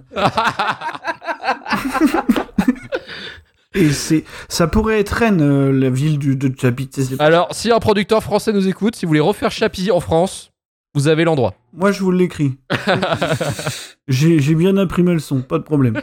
Karim, je t'ai coupé, t'a- t'avais d'autres choses à dire? Non, c'est voilà, Chapi euh, tiède froid sur 20, voilà, finira là-dessus. Ok, on va finir avec Manu. Manu, t'as quelques mots sur, sur Chapi Ouais, bien sûr. Euh, L'optimiste. Bah, bien sûr non, mais surtout Ouais, parce que vous- on en a parlé déjà il y a un mois parce que j'ai fait un podcast sur Neil Blomkamp et que c'est pas le Neil Blomkamp que j'aime le moins. Faut savoir que c'est le seul que j'ai vu au ciné et que je l'avais pas aimé au ciné. Je l'avais pas aussi euh, aimé pour des raisons que je vais développer après, mais euh, mais de base, par contre, je comprends, euh, je comprends déjà ce qui peut repousser Marvin dans le, le style en fait de Blomkamp cinématographique. Et je peux comprendre, même si moi, du coup, j'apprécie et du coup, j'ai voilà, je, je pense que j'aime plus District 9 que, que, que toi et euh, Elysium, je le supporte. euh, là où euh, c'est quand même compliqué, Elysium. La première fois que je l'ai vu, je l'ai détesté aussi. En fait, à la fois Elysium et Chappie, je les ai un peu plus aimés ou moins détestés au second visionnage parce que une fois que tu connais leurs défauts et que tu sais où ils vont te décevoir, et ben il tu fais moins une gaffe. chance de te décevoir la même. ça- Du coup, seconde. tu fermes les yeux à ce moment-là, tu fais comme ça. Ça, Ça compte pas, passe. ça, Manu. Ça passe, frère. Mais après, euh, alors euh, d'ailleurs, je voulais vous donner mon interprétation du personnage de Hugh Jackman, mais euh, c'est c'est mon interprétation à moi, elle est pas pas forcément officielle, mais euh, On il y a tellement pour moi une reprise euh, de thématique ou de design de Robocop. Euh, de Mm. toute façon, le mec est clairement un fan de Robocop. Il y avait aussi le projet qui fasse Robocop. hein. Oui, c'est vrai, ouais. Puis c'est assumé dans tout le film. hein. Pour moi, il, il joue. Alors, euh, il y a une thématique ce soir qui est la thématique des réalisateurs qui euh, y vont avec euh, pas le dos de la cuillère, mais avec euh, les gros sabots de ta grand-mère dans la gueule. La quoi. cuillère. Il, il s'amuse à inverser et à ironiser sur l'inversion de la problématique de Robocop, qui était de mettre un humain, de de garder un humain dans le corps robotique de flic pour que sa conscience et sa, en gros son humanité Mmh. euh, euh, euh, euh, fasse que les choses aillent bien quoi. Et avec Chappie, il veut montrer l'inverse, c'est que euh, en fait euh, si tu laisses l'humain au contrôle, ça part en couille. Il faut mieux laisser la machine parce qu'à la rigueur, euh, la machine elle est moins corrompue que l'homme d'une façon Mhm. générale. Il y a une, cri- y a critique du flic en plus au milieu de tout ça. Pour moi, je l'ai vécu comme ça dès le début. C'était, pour moi, il y allait avec des gros sabots là-dessus. Mais euh, à côté, j'étais intéressé par euh, le début de la problématique de Chappie parce que j'aime bien les histoires d'IA, j'aime bien les trucs comme ça. Mais euh, ça part en couille pour moi et vous avez pas dit tout de suite le mot, vous l'avez dit un peu plus tard. Au début, vous avez dit qu'on lui insufflait du libre arbitre. En fait, non, il insuffle une conscience. Hmm. Et alors là, pour moi, déjà, il y a, y a une, il y a une barrière que des fois, il faut pas trop franchir technologiquement. Quand tu veux, soit tu fais de la SF totale, quelque chose euh, où tu ta, ta suspension d'incrédulité, euh, tu, tu peux, tu peux l'avoir, quoi. Mais si tu essayes de faire quelque chose qui est très proche de, de la réalité, un peu comme on, on reparlera bientôt euh, dans un autre contexte de Lucie qui te balance des théories qui, qui ont été prouvées une fois, qui sont fausses, du euh, on n'utilise pas 100% de notre cerveau et, et tout le film se base là-dessus et ça part dans de la SF totale là, mais en essayant Mais moi, ça, mais moi, ça j'y crois. en, en ayant la malhonnêteté de te faire croire que c'est réaliste, je trouve que Chappie fait un peu la même chose avec cette idée de, euh, bah, vous vous le moquiez bien tout à l'heure, de on peut même mapper la conscience et puis euh, la copier sur une clé USB pour la réinfliger euh, quelque chose derrière. Une chose que vous avez pas dit et qui pour moi était un des gros intérêts du film, c'est qu'en fait Chappie dès le début il est condamné à mort dans pas longtemps. Et que Oui, c'est c'est ça l'intérêt du personnage, c'est qu'en fait il va découvrir la vie, mais en, en même temps il a, euh, il a un compte à rebours. C'est la beauté de la vie, c'est qu'elle s'arrête quoi. Et au passage en plus il, Oh, c'est beau. sur, sur la fin, il, il- il perd euh, celle qui est sa mère et euh, ça se passe de. Enfin, sa vie est plutôt violente sur les quelques jours euh, qu'il vit. Et il y avait un discours intéressant. Et pour moi, là où il devient immonde, c'est quand euh, tout le monde se fait copier sur clé USB à la fin et que tout finit bien, c'est bon, on continue de vivre dans des corps robotiques. quoi. Là, euh, à l'époque, j'étais très énervé contre ça. Pour moi, euh, le truc qui résumait, qui résumait ça, c'était euh, dès que le film se finit et que tu, vois euh, produit par Simon Kingberg, là, je me suis dit, ok, je, je commence à comprendre. Pour ceux qui connaissent, Simon Kingberg, c'est un, devenu un réalisateur, mais un producteur de merde à la base au cinéma. Euh, parce qu'il a produit quoi comme merde? Beaucoup de, des X-Men de Brian Singer, euh, notamment. Ah, C'est lui qui a dur. réalisé euh, Dark Phoenix. hein. ah oui. Très dur. C'est son, c'est son œuvre. C'est ce genre de producteur qui va gâcher une fin. C'est pour ça que j'ai jamais su si c'était Neil Blomkamp ou lui qui avait euh, décidé de cette fin. Après, honnêtement, si tu prends sa filmo de manière globale, euh, c'est cohérent. Hein. Ouais, c'est, non, pour moi, c'est pas un film de producteur. Enfin, si, un peu plus que les deux précédents. Mais n'empêche que son écriture. pour moi il y a un message qui vrille quelque part au sein du film. Et le, le- toute la partie transhumaniste, euh, presque euh, conte de fées, tout est bien qui finit bien justement, même si le film n'est pas un conte de fées. Euh, ouais, je sais pas, moi j'ai trouvé ça hyper, hyper amer à vivre en fait. Je me suis dit non, mais tu peux pas être cynique à ce point-là dans la plupart de ta filmographie et finir sur un truc comme ça où pour moi c'est même. c'est En fait, ça, ça serait cynique, pourquoi pas, mais pour moi c'est pas cynique, c'est presque Mmh, presque sa vision utopique du futur, je sais pas. Mais euh, ou comment comment euh, comment dépasser euh, l'intolérance? Puisque bien sûr euh, pour moi quand il est jeté avec les gamins qui lui tapent dessus c'est une métaphore de il est différent donc on lui tape dessus. Bien sûr. Et si on finit tous dans des corps robotiques peut-être que le monde ira mieux je sais pas peut-être que c'est ça son idée. En tout cas j'accroche pas. Mais ouais je l'ai je l'ai un peu plus apprécié au deuxième visionnage parce que voilà il y a des il y a, y a un style, moi, que j'aime bien chez Blomkamp. Alors, j'ai un peu moins de mal euh, que vous avec Dion Antwoord, je pense, d'un point de vue. euh, euh, parce qu'il faut vraiment, euh, un, un minimum, accepter les personnages pour bien le vivre, parce que sinon, Mm. le film est imbuvable. hein. C'est vraiment le Dion Antwoord show pendant. Je suis d'accord. Très d'accord. Mais euh, j'arrive à l'accepter, ce qui fait que le- je passe pas totalement à côté du film. Par contre, si vous avez le moindre problème avec ça, c'est c'est mort, quoi. C'est mort le film. Moi, déjà, j'accepte pas Charles Tocoplet, si tu veux. donc. Ouais, ouais, ouais. là t'es dur là par contre. Mais voilà, ne craignez rien, je l'ai pas autant défendu que vous pensez parce que, enfin que vous avez. Non, j'ai eu peur. Peur. Alors avant de passer au prochain film, Marvin, tu avais une petite recommandation. Je voulais juste qu'on fasse une petite pause et qu'on mette toutes nos consciences dans un WeTransfer euh, pour que les auditeurs puissent les récupérer si jamais il nous arrivait quelque chose. Durant ce dernier film, effectivement, un film incroyable au nom de Nicky Larson. Monsieur Larson, c'est vrai ce qu'on dit sur vous? Vous ne craignez personne. Vous êtes le meilleur des gardes du corps. Pouvez tirer six balles au même endroit.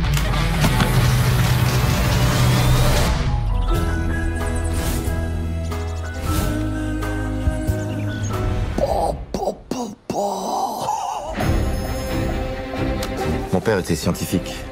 Il a créé un sérum d'amour, rendant irrésistible celui qui l'utilise. Ce parfum inodore provoque chez celui qui le respire une explosion de l'attirance émotionnelle. N'importe quoi ce parfum. Non mais Mais j'annonce, hein, si ça marche, je change de sexe. pour un plus grand Très marrant. Mon Dieu, la mallette Il me reste combien de temps pour retrouver la mallette 47 heures. Qu'est-ce que vous foutez là, vous On est venu vous aider. Il est complètement con lui.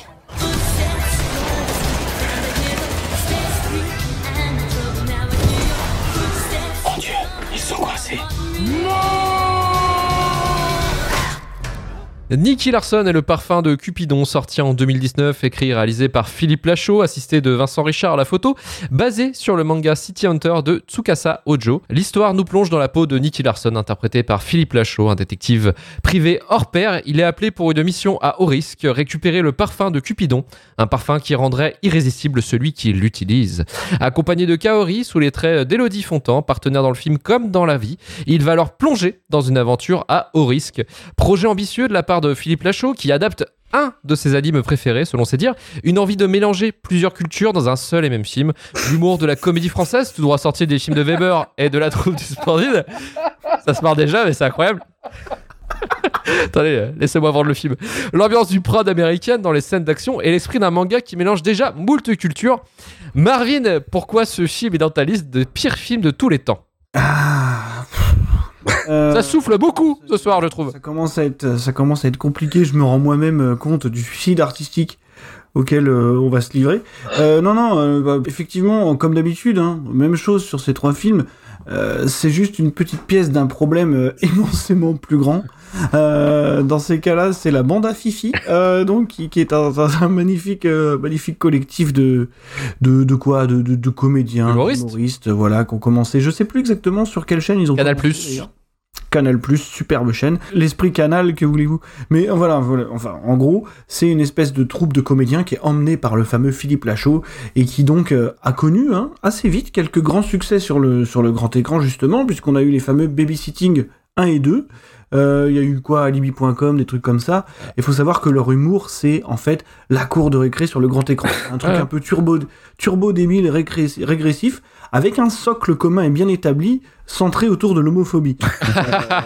Non mais J'allais dire de la pop culture, mais oui, l'homophobie en deuxième. oui, la pop culture homophobique. Euh, C'est-à-dire qu'en en fait, c'est non mais c'est vraiment tu vois, les blagues sur les, les, les- désolé, excusez-moi des termes, hein, mais les blagues sur les tapettes, les PD, les trucs comme ça. Enfin, voilà, ça fuse de, dans tous les coins jusqu'à ce qu'on en arrive à au, au- au summum, au pinacle, euh, à une œuvre légendaire qui est Épouse-moi mon pote, qui est en fait le 2001, l'Odyssée de l'espace de l'homophobie. C'est-à-dire que c'est non vraiment. On ouvre une boutique, ce sera un t-shirt. Ce sera un t-shirt. Parce que en fait, c'est la révolution de la comédie homophobe. C'est-à-dire que voilà, il y a- il y, a, il y a absolument tout. Il y a absolument toutes les représentations euh, caricaturales homosexuelles. Oh, merde. non, mais si vous l'avez pas vu, allez le voir. C'est un exercice de style incroyable. C'est très ambitieux. C'est euh, complètement fou. C'est complètement fou. Voilà. Bon bah, épouse-moi mon pote. C'est une expérience d'un autre monde.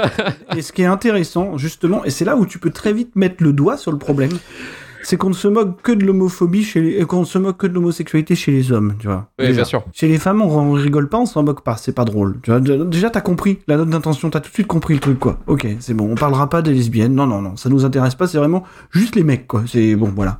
Ok. Donc, forcément, quand tu dis que ces mecs-là, ils vont adapter Nicky Larson, tu vois, qui est quand même une histoire d'un détective un peu obsédé sexuel. Oui. Parce qu'en plus, il faut quand même remettre les choses dans le contexte. Ils adaptent pas City Hunter, ils adaptent Nicky Larson. C'est-à-dire fait. la version du Club Dorothée, la version AB Prod, la version censurée en fait, celle qui contient quasiment euh, pas euh, De gravité, aucune de gravité. de l'aspect dramatique euh, Mm. du, du truc. Ils adaptent Nicky Larson, euh, donc parce que oui, il est fan de l'animé. euh, bon, voilà, il, peut, il a même le, le feu vert hein, d'ailleurs du, je- Oui, oui, du créateur. Du créateur de Nicky Larson. En fait, le truc, c'est qu'il a adoré son scénario parmi tant d'autres en fait, qui ont lui été proposés durant sa carrière. Et il a choisi celui-là de Philippe Lachaud. Ils ont réussi à le convaincre, euh, voilà, donc euh, manifestement assez facilement, puisque en plus lui, il est détenteur exclusif des droits, c'est-à-dire que tu peux rien faire de cette licence s'il te dit pas OK quoi. Mm. Donc euh, finalement, il a réussi à le convaincre, on sait pas trop comment. Et ce qui se passe, c'est que là, il se prend un torrent de merde assez phénoménal. Euh, pendant bah, à partir du moment où il annonce le projet puisque effectivement les gens connaissent bien le personnage hein, donc euh, le personnage de Philippe Lachaud je veux dire Oui, oui. donc on se dit que Philippe Lachaud, Nicky Larson, va y avoir probablement un problème. Effectivement, ce problème arrive très vite. Mais, mais, mais le souci, en fait, moi, c'est plutôt le truc en tant que phénomène. euh, qui, qui- en fait, c'est ce qui s'est passé autour de la sortie du film qui me rebute encore plus. Oh. C'est-à-dire que. Non, mais vraiment, c'est-à-dire qu'en fait, je sais pas si vous vous rappelez de la réception critique, mais elle est hyper positive, quoi. C'est pas si mal finalement. J'ai plein de potes qui m'ont dit non, finalement, c'est pas Ouais. si mal. Pareil. Et tu sais quoi envie de on va toucher du doigt. On va toucher du doigt un, pro- on va toucher du doigt un problème auquel, euh, auquel, duquel on a déjà parlé euh, hors de cette émission. C'est-à-dire que qu'est-ce qu'ils ont dit les gens quand ils ont adoré le film? Ils ont dit mais il a tout compris, c'est une super adaptation. Et c'est là que tu vois que toute la critique. non non mais si si, les gens les gens ont dit ça et, et a priori pour ceux qui regardent la version Nicky Larson du club Dorothée, euh, ça m'a l'air d'être une super adaptation euh, qui a totalement compris l'essence du truc. Non. Mais vous, non, bah, mais moi, je te, mais moi, je te, je te dis ce que la critique geeko débile a sorti. Karim. pendant, euh, Chut. Ok, ok, ok. ok. les mecs sont tombés dans le panneau de manière, euh, de manière assez dingue, tu vois. C'est-à-dire qu'en fait, ce qui s'est passé, c'est que pour le coup, vraiment, tu leur as collé euh, des références au club Dorothée, tu vois, Mhm. des, des blagues super fines, genre euh, Ranma, euh, un demi, s'il te plaît. Voir Dorothée elle-même, quoi. de truc, quand même. On en, est- on en est là. Hélène, je m'appelle Hélène. Eh non, mais. Et, J'ai tué Karim. Yes On 1-0. commence avec un, un, un jeu de mots visuel, les chevaliers du zodiaque, Oui. Oui. sur une peinture avec un chevalier sur un zodiaque. c'est. Et en fait, c'est que ça pendant, euh, Ouais, pendant une heure et demie, ouais. C'est c'est ce que tu pourrais définir comme le Ready Player One Ah non, putain, mais non de, de AB Prod, quoi. Il a raison. Tu vois. C'est totalement Pour ça. le coup, c'est- pour le coup, tu, pour- tu pourrais appeler ça comme ça. Et moi, ce qui me fascine, De la merde c'est que les gens sont, complète- sont complètement tombés dans le panneau, c'est qu'ils ont oublié de parler du film finalement, et c'est qu'ils ont tous dit c'est une super adaptation. Mais encore une fois, je vous dis les gars, si vous, si ce que vous cherchez, c'est retrouver vos doudous transitionnels d'enfance, mais retournez les regarder, quoi. Enfin, dire, arrêtez de nous faire chier avec vos films de merde. Non, mais vraiment, dire, retournez regarder ça. Demandez pas à ce qu'on nous ramène ça maintenant et à, à prendre de l'espace et des, des, des, des, séances de cinéma qui sont inutiles avec ces trucs-là. Moi, je suis tombé aujourd'hui sur un truc. Je vais pas citer l'auteur ni le magazine parce que ça serait dégueulasse. Et moi, je suis tombé aujourd'hui sur un truc terrifiant d'un mec qui, qui, qui me raconte pendant euh, pendant 150 lignes qu'en fait Philippe Lachaud euh, il n'est pas misogyne, il n'est pas homophobe. Non, qu'est-ce qu'il fait dans ses films? Il dénonce les comportements virilistes et balourds des hommes. Mais à un moment, mec, à quel moment tu arrives à cette conclusion? Enfin, je veux dire, il faut m'expliquer, tu vois. Et, en fait, tout le problème, c'est ça. C'est que t'as un espèce de fandom qui a été hyper toxique avec le film au début, qui finalement l'a accueilli, mais genre, c'est une super adaptation, le mec a fait trois blagues sur AB Prod, ça y est, c'est bon, mets ça dans le panier, c'est super, on continue. Quoi. Pour parler du film en lui-même, moi, je trouve ça complètement aberrant. On parlait d'homophobie tout à l'heure. Effectivement, qu'est-ce que c'est finalement que le plot de base? Parce que t'as ce fameux parfum de Cupidon qui rend les gens euh, amoureux. Quoi. Donc en fait, la problématique principale de Nicky Larson, c'est de pas se faire pécho par Didier Bourdon. Oui. Ça peut se comprendre dans l'absolu. Tu vois, tu vois ce que je veux dire? Mais mais voilà, enfin, je veux dire, encore une fois, le socle, c'est quoi? C'est-à-dire qu'on se marre encore une fois d'une potentielle homosexualité, quoi. Tu vois Après, on va te dire, euh, on pourra te dire, oui, mais il y a pas que lui, il y a machin et machin. Oui, d'accord. Mais n'empêche que tout ce, ce que toi tu vas retenir, c'est ça. C'est ça, quoi. C'est un mec qui veut pas se faire pécho par un autre mec, finalement. Donc euh, bon, euh, finalement, bon, bah, épouse-moi mon pote Nicky Larson, il y a qu'un pas, c'est bon, on y va quoi. Après, le film en lui-même, moi je le trouve euh, hyper cheap déjà. C'est pareil, ça c'est des, des critiques en termes de direction artistique, je le trouve absolument dégueulasse quoi. Euh, je trouve, enfin, ça fait postiche quoi, tu vois. Et, et le pire là-dedans, c'est qu'il tente des trucs. Tu vois, il tente vraiment des trucs. Il y a- il y a une tentative de rupture de ton euh, dans la deuxième partie. où On essaie de faire des scènes un peu plus, tu sais, un peu plus de scènes d'action traditionnelles. T'as cette espèce de, de gunfight sous la pluie. C'est le hardboil de Agnières, quoi, tu vois, du 92, quoi. Mais, euh, mais c'est hyper mal découpé, c'est hyper mal filmé. Enfin, c'est pas un réalisateur d'action, ça marche pas du tout, tu vois. Et puis bon, voilà, euh, le, le côté euh, obsédé sexuel de Nicky Larson est quand même extraordinairement appuyé. On a des plans sur des infirmières, des trucs comme ça, toutes les deux minutes. Enfin, c'est assez aberrant comme truc, quoi. Je vois Manu, il est en train de s'écrouler au fur et à mesure que je parle, c'est assez terrible. Mais euh, je suis désolé de vous avoir infligé. Je repense à, aux C'est pas 30 vrai, t'es pas secondes de je tourne mon flingue vers l'infirmière pour qu'elle lève les mains et Ah, qu'on voit ses bas, tu vois, Ah oui. comme ça. Non, mais C'est ce plan, c'est c'est ce plan-là que, que, que c'est- de ce plan-là que je parlais. Hein. Et bon, après, il y en a, il y en a bien. Ah, Il y en a à l'infini. hein. Euh, mais en fait, au-delà de parler du film, qui finalement est un truc, je pense, assez vain, assez anodin, et même si quand même idéologiquement est plus que borderline, au bout d'un moment, faut pas, faut pas hésiter, à, faut pas hésiter à le dire. Alors après, il y en a certains qui nous diront, on peut se marrer, on peut plus rien dire, machin, machin. Non, on va arrêter les conneries deux minutes. Enfin, je veux dire, c'est quand même aberrant de pouvoir sortir des trucs comme ça et de les- que ce soit validé, que ce soit applaudi par le monde entier, quoi. Faut arrêter, parce que on parle quand même d'un film qui s'est retrouvé à être, je crois, dans les plus vus à euh, l'extérieur de la Il France. y a Pamela Anderson, tu l'as pas dit. Il y a Pamela Anderson et surtout, moi, en fait, moi, je vous dis, mon cerveau s'est débranché quand j'ai vu les prothèses mammaires de Chantal là-dessus. Ah oui. Je comprends. On en est à ce niveau-là, quoi. Tu vois, on en est vraiment à ce niveau-là. Je dis, c'est pas possible. Et je, je l'ai vu en salle. hein, Ça devait être pour un podcast qui s'est pas fait d'ailleurs. Oh merde Ah, c'est pour ça que tu nous as comme quoi. en fait. Euh, Voilà. C'est pour ça que finalement, euh, comme Alien vs Predator, euh, tout, tout se regroupe, un jour ou l'autre, ça sort. Après, le film en lui-même, j'en ai rien à foutre, si tu veux. C'est juste le truc puant que ça dégage. Euh, moi, moi, je suis atterré de la. Moi, je revoyais, en fait, je me refaisais un, espèce de best-of de la critique de l'époque. Et en fait, je suis atterré de voir l'accueil positif autour de ce truc-là, quoi. Je suis vraiment. euh, Et donc, on est bien parti pour une suite, hein, magnifique. Ouais. Ah oui. Mm. Ok. Il va falloir s'accrocher. Oui, parce qu'il doit faire un film, Philippe Lachaud, il a un film de super-héros à sortir là pro- prochainement. Je Oui, crois que oui, c'est oui. début, début 2022 qui sort. Oui, c'est ça. ouais. Super-héros malgré lui, hein, c'est ça le titre du, du film. Et on va passer à toi, Karim, le référent Club Dorothée. Euh, en tant que personne qui a grandi avec le Club Dorothée, je pense qu'il y a deux types de personnes déjà qui ont grandi avec le Club Dorothée. Il y a ceux qui juste regardaient les animés du Club Dorothée, il y a ceux qui regardaient le Club Dorothée, qui regardaient Dorothée, qui regardaient les musclés, qui regardaient tout ça. Et moi, je fais pas partie de ces gens-là. Et le problème, en fait, bah, de Nicky Larson, déjà, c'est parce que c'est un film Nicky Larson, hein, c'est pas un film City Hunter. Euh, moi, je fais pas partie des gens qui vont accréditer le fait que la version euh, édulcorée passée dans le Club Dorothée, c'était euh, genre ça a son charme. Non, je veux dire, c'est voilà. C'est nul à chier. Ça peut être nanar au pire, tu vois, mais voilà, ça a pas son charme. Pour moi, c'est c'est mal vieillir ça. Et le problème, c'est que le film se mise, se base là-dessus. Donc déjà, ça marche pas. Euh, et au-delà, moi, je, vraiment l'homophobie, moi, je l'ai viré. Ça allait encore plus simplement que ça. C'est c'est drôle parce que la bite Et euh, moi, un film, quand il part comme ça. euh, Moi, ça me donne envie de me marrer déjà, tu vois. Je- Ouais, mais.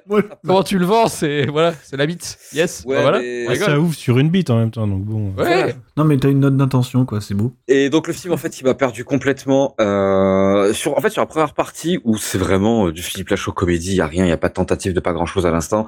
Euh, déjà moi c'est une école que j'adhère pas. Euh, et là donc c'est c'est juste long, chiant.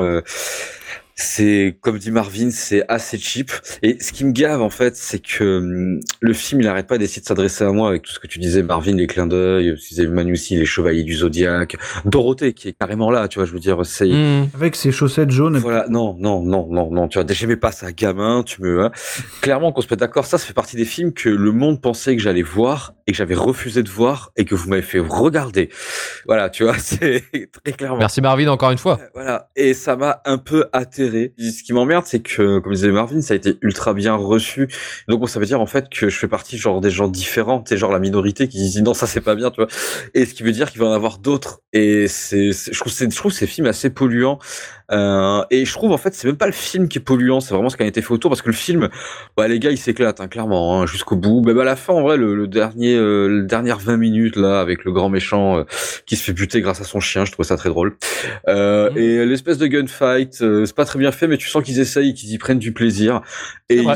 Et ils ont tout pompé en fait sur architecture. Ils ont, c'est le seul moment City Hunter qu'il y a dedans. Et ben, en fait, c'est le moment qui marche parce que c'est à peu près le même rythme, à peu près la même musique, en pas si bien filmé. Et Philippe Lachaud, il se donne cœur et âme, il essaye d'être sérieux. Bah, allez, deux minutes, ça marche, mais c'est tout. Et après, c'est juste de la torture pour moi parce que le film m'éjacule dessus, tu dois m'aimer. Et ça, ça me, ça, ça me fait Je chier. crois, je crois que vous avez oublié aussi ce, ce fameux gadget, le lance-canard. Enfin, le lance-poussin. Oui, voilà, il y a ça aussi. Il y a, il y a ça aussi. Genre, il y a y a de On n'a l'inventivité. pas besoin, on n'a on n'a pas besoin que tu nous rappelles tout ça. Bah, Ouais, moi, ça m'a fait rire. Voilà. Par contre, ouais, le film, c'est, alors là où il est vicieux, c'est qu'il y a deux, trois fois, ça m'a fait pouffer, tu vois, c'est, Ça t'a Voilà. fait souffler du nez, forcément. Ouais, c'est si il y a, il y a avant, c'est t'as une, une espèce de de course poursuite en voiture et t'as une meuf que j'avais vue qui, qui sortait de chez Godel Moustache, j'ai plus son nom. Elle fait juste trois secondes, mais elle, balance en se crachant en petite voiture, un sa mère la pute. Mais il est magnifique, tu vois. c'est- Voilà, ça m'a fait rire, tu vois. Je trouvais ça très drôle. Mais voilà, mais c'est un peu la gêne de tous les instants et très vite en plus le film il t'attrape par le callback, mais genre à les premières secondes, premières secondes la bite, c'est marrant. Voilà, et donc c'est et puis en, en plus, on l'a pas dit, mais il y a un truc, c'est que c'est les films de, de la bande à Fifi, c'est- avant tout des grands films de copinage. ouais. Donc, euh, c'est-à-dire qu'il faut qu'il cale au chausse-pied tous ses potes. tout le monde. Euh, et donc, t'as as, un tas de rôles, euh, tas de rôles comic relief euh, qui, qui, qui sont là pendant tout le film et qui sont absolument, en fait, qui sont- en fait, c'est même presque eux qui desservent le semblant d'intrigue qui te restait, quoi. Donc, euh, c'est c'est assez. Bah, c'est pas loin en fait des de Aladdin avec Kev Adams, tu sais, cette espèce de film random là, euh, c'est un- enfin ouais, pour moi ça c'est vraiment la même merde. Euh, je sens un peu moins de cynisme quand même dans Nicky Larson de Philippe Lachaud. Il n'y a pas de cynisme. Ouais, C'est un film de passionné. Ouais, voilà, sauf que ça, enfin voilà, moi je fais partie de- dans la cour de récré, j'étais les autres quoi, tu vois. Voilà, j'étais pas dans la bande à Philippe. Et grand bien t'en face. moi je le range un peu euh, avec Dragon Ball Evolution, tu vois, tu sais, c'est euh, Ah oui. c'est un peu partie de la même famille en, en un peu moins cheap, un peu moins cheap. Il y a aussi Dragon Ball Evolution, un film de, de personnes qui y croyaient. Oui. C'est ça qui est terrible. Ça, par contre, euh, dans Dragon Ball Evolution, j'arrive pas à comprendre où est-ce qu'il a mis sa passion. Dans, en vrai, dans Nicky Larson, tu la sens, euh, tu la sens. Et puis bon, voilà, il a pu, tu sens qu'il kiffe faire ce qu'il fait, Philippe Lachaud, tu vois. C'est, Tu peux pas lui retirer ça. Il est, il est- ça a l'air d'être quelqu'un de sympathique, mais effectivement, ses œuvres sont. Je pense pas qu'il soit sympathique. Mais, euh, mais... Ah mais je pense, je pense pas que ce soit quelqu'un de méchant. Après, je pense qu'on a juste des, des opinions qui divergent sur plein de choses. Vraiment, tu vois. C'est, je pense même dans la vie, on n'aime pas les mêmes choses. Son humour, en vrai, enfin, ouais, ouais. Enfin, des, des gens qui ont son humour. euh, je travaille dans une grande entreprise, il y en a. il y en a plein. Voilà. Des postes café, c'est compliqué, tu vois. Puis un autre- dernier truc, je finirai là-dessus. En vrai, euh, dans, dans la société, dans, dans la jungle urbaine qui est le milieu du travail, dire que t'aimes pas Philippe Lachaud, c'est compliqué. Ouais, c'est juste ça. C'est après, y a pas de souci, mais c'est juste, euh, ouais, t'es un peu seul. Genre, euh, ouais, babysitting, c'est de la merde. Ah bon, t'es sûr? Ouais. Euh... Quand- quand- mais, mais- mais même au-delà de ça, euh, quand, quand le Nicky Larson est sorti, euh, la critique presse, le YouTube Game et tout ça, ils étaient tous à backuper le film. Donc je pense que les RP ont fait un super taf. Peut-être. Ils ont dû le vendre. Laisse tomber quoi. Bah, C'était Philippe Lachaud, le RP. Bah, il gère bien son truc, hein. si c'est ça, il gère bien son bordel, parce que d'un point de vue de, je pense, de popularité, on, donc on parle pas de qualité, on parle de popularité. Faut pas oublier que c'est un, c'est un film aussi qui est tombé dans l'escarcelle de tous les mecs, genre on peut plus rien dire, machin, tout ça. hein. Faut pas oublier hein, qu'il a C'est des pas faux. Les mecs sont excusés parce que c'est un film où t'as le droit de faire des blagues sur les sur les gays, t'as le droit de faire des blagues de cul et de dire que c'est drôle parce que la bite, tu vois. Donc tous les types qui sont là, genre ah ouais super, c'est marrant, ça y est, c'est couillu quoi, si tu veux. Ouais, j'avoue, j'avoue, j'avoue. Manu, est-ce que tu fais partie de la bande à Fifi? Non, mais c'était pas si mal. Il y avait des bonnes scènes d'action des fois euh, pendant 3 minutes du film peut-être? Non, plus sérieusement, euh, faut remettre en contexte une chose, c'est qu'avant de regarder ce film, j'avais passé ma semaine la semaine dernière à voir des toute la filmographie d'un réalisateur que je ne connaissais pas du tout, qui était Quentin Dupieux, et euh, j'ai découvert un cinéma français incroyable. Ah, du coup, attends, attends, bouge pas, je vais mettre le jingle les recommandations, bouge pas. Toi aussi, tu vis en Alaska. Tu connais les Olympiades esquimaux-indiennes regardez, regardez Quentin Dupieux. Mais, euh, et j'ai enchaîné là-dessus. Et euh, Ah enchaîné là-dessus, j'ai envie de dire, c'est- a- allons-y. Euh, vendons des NFT de nos bits, prenons la navette de Jeff Bezos et on brûle la planète à ce niveau-là. je, je veux dire, si, si la majorité des gens aiment ce film, euh, je me sens comme les cahiers du cinéma en fait. Je, je, pas autre chose qu'autant avec le reste de la population. Il y a un moment. Je comprends. C'est pas possible, c'est pas possible. Enfin, moi j'ai envie de me dire que ce qu'aime ce film, c'est pas justement la majorité, c'est le, le- le collègue relou au bureau, tu vois. J'ai pas envie de me dire que, euh, que trois personnes sur quatre vont avoir aimé cet humour parce que j'ai jamais vu un film aussi homophobe que ça. C'est vraiment T'as pas scandaleux. vu épouse, t'as pas vu épouse-moi mon pote Non, mais non, j'ai vu aucun Philippe Lachaud avant. Alors c'était une surprise, mais pas dans le bon sens. C'est pour ça. Vous me parlez de vos collègues de bureau, là, j'ai presque envie de faire un sondage chez moi. Tu vois, je vais au boulot, je vais demander, Eh, vous aimez Nicky Larson, vous aimez Philippe Lachaud pour voir, juste pour voir un peu une statistique. Tu pas moi, je suis à peu près sûr que personne n'aimera dans mon bureau. À mon vois, avis-. Ah oui. Euh, Je suis assez content là-dessus, tu vois, de Ah. me dire qu'ils ont probablement pas le goût d'avoir aimé ça, quoi. Eh bah, GG. au-delà, au-delà même de l'humour homophobe incroyable, euh, c'est quand même un film qui finit sur une punchline où le, Ah le oui. truc drôle de la fin, c'est que Didier Bourdon va se faire violer par des gens. Quoi. Cul. C'est, il va se faire violer, c'est super drôle, meilleure vengeance. Oh là là. Euh, avec l'idée en plus que les gens qui vont le violer, ils ont pas envie à la base de le violer. Manu, C'est un viol contre eux-mêmes aussi parce que le, c'est le, le fameux parfum, tu vois. Et ça, c'est drôle. C'est la punchline de fin du film. C'est drôle parce que le viol. C'est drôle parce que le viol, putain, le viol avec une bite. Non mais C'est quoi? C'est quoi cette. euh, je- J'ai J'ai trop j'ai sensible. pété un plomb à la fin du film. Je me suis dit, c'est pas possible. quoi. C'est pas possible qu'on en arrive là. c'est terrible. Et que ça, on a, on a, euh, on a rendu mainstream le racisme avec Christian Clavier. Et là, on, on, on rend mainstream l'homophobie et, le, et la culture du viol avec Philippe Lachaud. C'est, euh, Mm. C'était déjà assez mainstream comme ça. Il y a une bonne séance à se faire de nuit, là, un truc comme ça. Là. Tu sais, tu mets euh, Épouse-toi, Épouse-moi mon pote, Nicky Larson et, euh, et euh, l'autre film avec Christian Clavier, justement, et, euh, et un immigré. Là. À bras ouverts Eh ben ça, là tu viens de décrire 10 films avec Christian Clavier. Euh, Ouais, ouais. Ça peut être à bras ouverts, ça peut être. euh, Ah voilà. Oublier, euh, qu'est-ce qu'on a fait au bon Dieu. D'ailleurs, ils vont se marrer avec le 3 parce qu'il y en a un qui est accusé de viol. euh. Ah, Dans À bras ouverts, euh, à bras ouverts justement, c'est Harry Habitant. Ah ouais, aussi, ouais. Putain. Ouais, ouais. À bras ouverts, hein, il avait les bras bien ouverts. Ouais. Allez belle, belle culture cinématographique. Non, mais ce film, en plus, à côté, mais. euh, Alors, moi, Club Dorothée, euh, Nicky Larson, c'était pas mon truc préféré. Je trouvais pas ça ouf, quoi. Et puis, euh, j'étais pas. En fait, j'étais pas porté sur les mangas, j'étais plus euh, France 3, Batman euh, Mhm. dans, dans ma jeunesse, quoi. Et euh, j'ai découvert Dragon Ball que en manga très tard, par exemple. Mais euh, par contre, tous les, tous les trucs, euh, enfin, toutes les références du film, je les maîtrise, quoi. Tout, tout, c'est un univers que je connais quand même. Et le problème, c'est qu'il dure 1h30, euh, il y en a 130 des références comme ça, peut-être. Une référence à ça ou un autre truc ou à l'univers d'AB Productions, peu importe. Euh, Il y en a partout, quoi. Il y a du salut les musclés. Enfin, Mm. dire, euh, Mm. la réplique salut les musclés. Il y a, euh, on lui parle, on va lui chanter le générique de la série, quoi. Oui. Des, Oui, des oui. choses comme ça, en, en mode dialogue normal. euh. Et à côté, la proposition, je vois pas. Je vois pas, euh, je vois pas où elle est. L'histoire, elle est pas intéressante. C'est un, c'est un, une mauvaise histoire d'un, d'un, d'un mauvais comic book d'il y a longtemps, quoi, je pense. Ah oui, c'est un très Euh, mauvais ça aurait pu être un, de- un mauvais plot de Lois et Clark, quoi, qui était une série euh, super-héros kitsch, quoi, à l'époque, euh, mais euh, on on- on n'est plus en 1993. Et ça me fait peur si c'est si c'est précurseur de- d'une hype des années 90 après ce qu'on a connu avec les années 80 et que et qu'on se tape euh, de les années 90 mal interprétées par euh, des gens de l'époque, quoi. Ça, je vais très mal le vivre parce que j'ai grandi dans les années 90, j'ai pas non plus envie de les voir saccagés. euh, euh, voilà, Je pour comprends. le- Pour le, plaisir de, pour le plaisir de Didier au PMU, quoi. Pas mon délire. Non, franchement, j'ai rien sauvé du film. Je, j'aurais bien aimé. euh, alors, j'ai essayé de me dire, euh, je, je me lance dedans. Ça a vraiment l'air nul, mais s'il y a un truc qui me fait rire, ok, je vais l'accepter. Et euh, je crois que j'ai ri à un moment de malaise, en fait. Il y a un truc qui Ah. m'a. Je me rappelle plus ce que c'est comme scène, mais il y a un truc qui m'a tellement. Ah si, mais c'est. En plus, c'est pas la scène la plus malaisante du film, mais c'est le, euh, Le cumul. le moment où euh, le mec euh, qui, qui essaye de choper Pamela Anderson, ou je sais plus comment elle s'appelle, se retrouve euh, attaché au lit avec l'autre entre ses jambes, avec euh, le stream. la scène que tu vu venir à 1000, à, à 1000 km et, euh, et qui est exécutée de la façon dont tu l'attendais, quoi, avec euh, exactement ce qui est. Genre, oh, regardez, il est en train de le sucer sur le, sur le lit, tu vois. Euh, là, il y a eu tellement le malaise de je savais que ça allait venir et j'avais pas envie et c'est arrivé que j'ai un peu rigolé. Mais Ah. sinon, euh, c'était un peu encéphalogramme plat, quoi. Mais euh, pour eux aussi, euh, c'est encéphalogramme plat, je pense. Au niveau du scénario, au niveau de. Ah bah oui. hein. Je sais pas si euh, il a une passion, Nicky Larson, vraiment, Philippe Lachaud. S'il avait vraiment Oui, l'envie oui. de respecter. Et il le vend comme ça, ouais. quelle était la, la note d'intention? Mais euh, ouais, non. En plus, ça finit avec une image de City Hunter en mode c'est pas Nicky Larson, c'est City Hunter. Ouais, ça, ça m'a un la peu vie, si tu respectes un minimum l'œuvre originale, à la rigueur, t'évites de la citer, quoi. T'évites de l'associer à ce que t'as fait. Eh ben écoutez, messieurs, trois films euh, incroyables.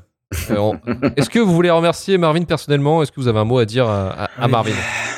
Merci de m'avoir fait découvrir Philippe Lachaud. Je te, ouais, je t'en tiendrai pas rigueur du tout dans les prochaines Non, années. écoute, Moi, je te remercie pas. mais euh, quand, quand tu feras le coin pop sur euh, Philippe Lachaud, tu m'invites. Euh, Écoutez, euh, la question fatidique, parce qu'il n'y aura pas de courrier du Randos sur ce numéro, mais une question fatidique. Quel a été pour Nicky vous le pire film de cette liste? Et pour Manu, donc c'est Nicky Larson. Marvin, euh, Moser. Moser, Karim? Pareil, Mozart. Moser. Et. Euh, Moi, c'est Chapi. Sérieux? Moi, c'est Chi- ouais, ouais, c'est Chapi. Moi, je préfère Philippe Lachaud que, que Neil Blomkamp sur ce coup-là. Là. Chaud. Parce qu'en fait, moi, j'ai un bonus. Je vais vous dire un truc c'est que j'ai maté Nicky Larson avec ma copine à côté. Et elle est homophobe. non, mais à chaque fois, elle soufflait, du... elle, soufflait elle était là. Toutes les 10 secondes. C'était incroyable. C'était un vrai aspirateur. C'était dingue. C'était ça qui m'a fait marrer, en fait, qui me fait tenir un Nicky Larson, c'est de l'entendre faire. Mais non. Mais qu'est-ce que c'est que cette merde? Tout- Ouais. Toutes les 10 secondes, ça a été incroyable. Pour moi, ça a été. euh, je- T'as eu un beau contexte de visite. Exactement, donc pour moi c'était merveilleux. Et voilà, donc c'est pour ça que Chapi, Chapi, je me suis fait chier de A à Z et c'était euh, effectivement absolument abominable en termes de messages. Là, ce sera Moser, le, le grand perdant de cette euh, shitlist. Et on va pouvoir finir l'émission.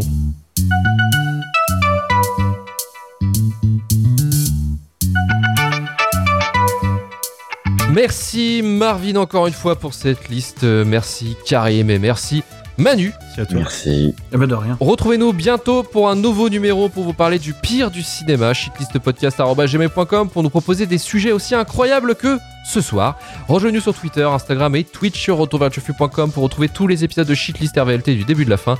Partagez un maximum le podcast si cela vous a plu. À dans deux semaines. Ciao Ciao tout le monde.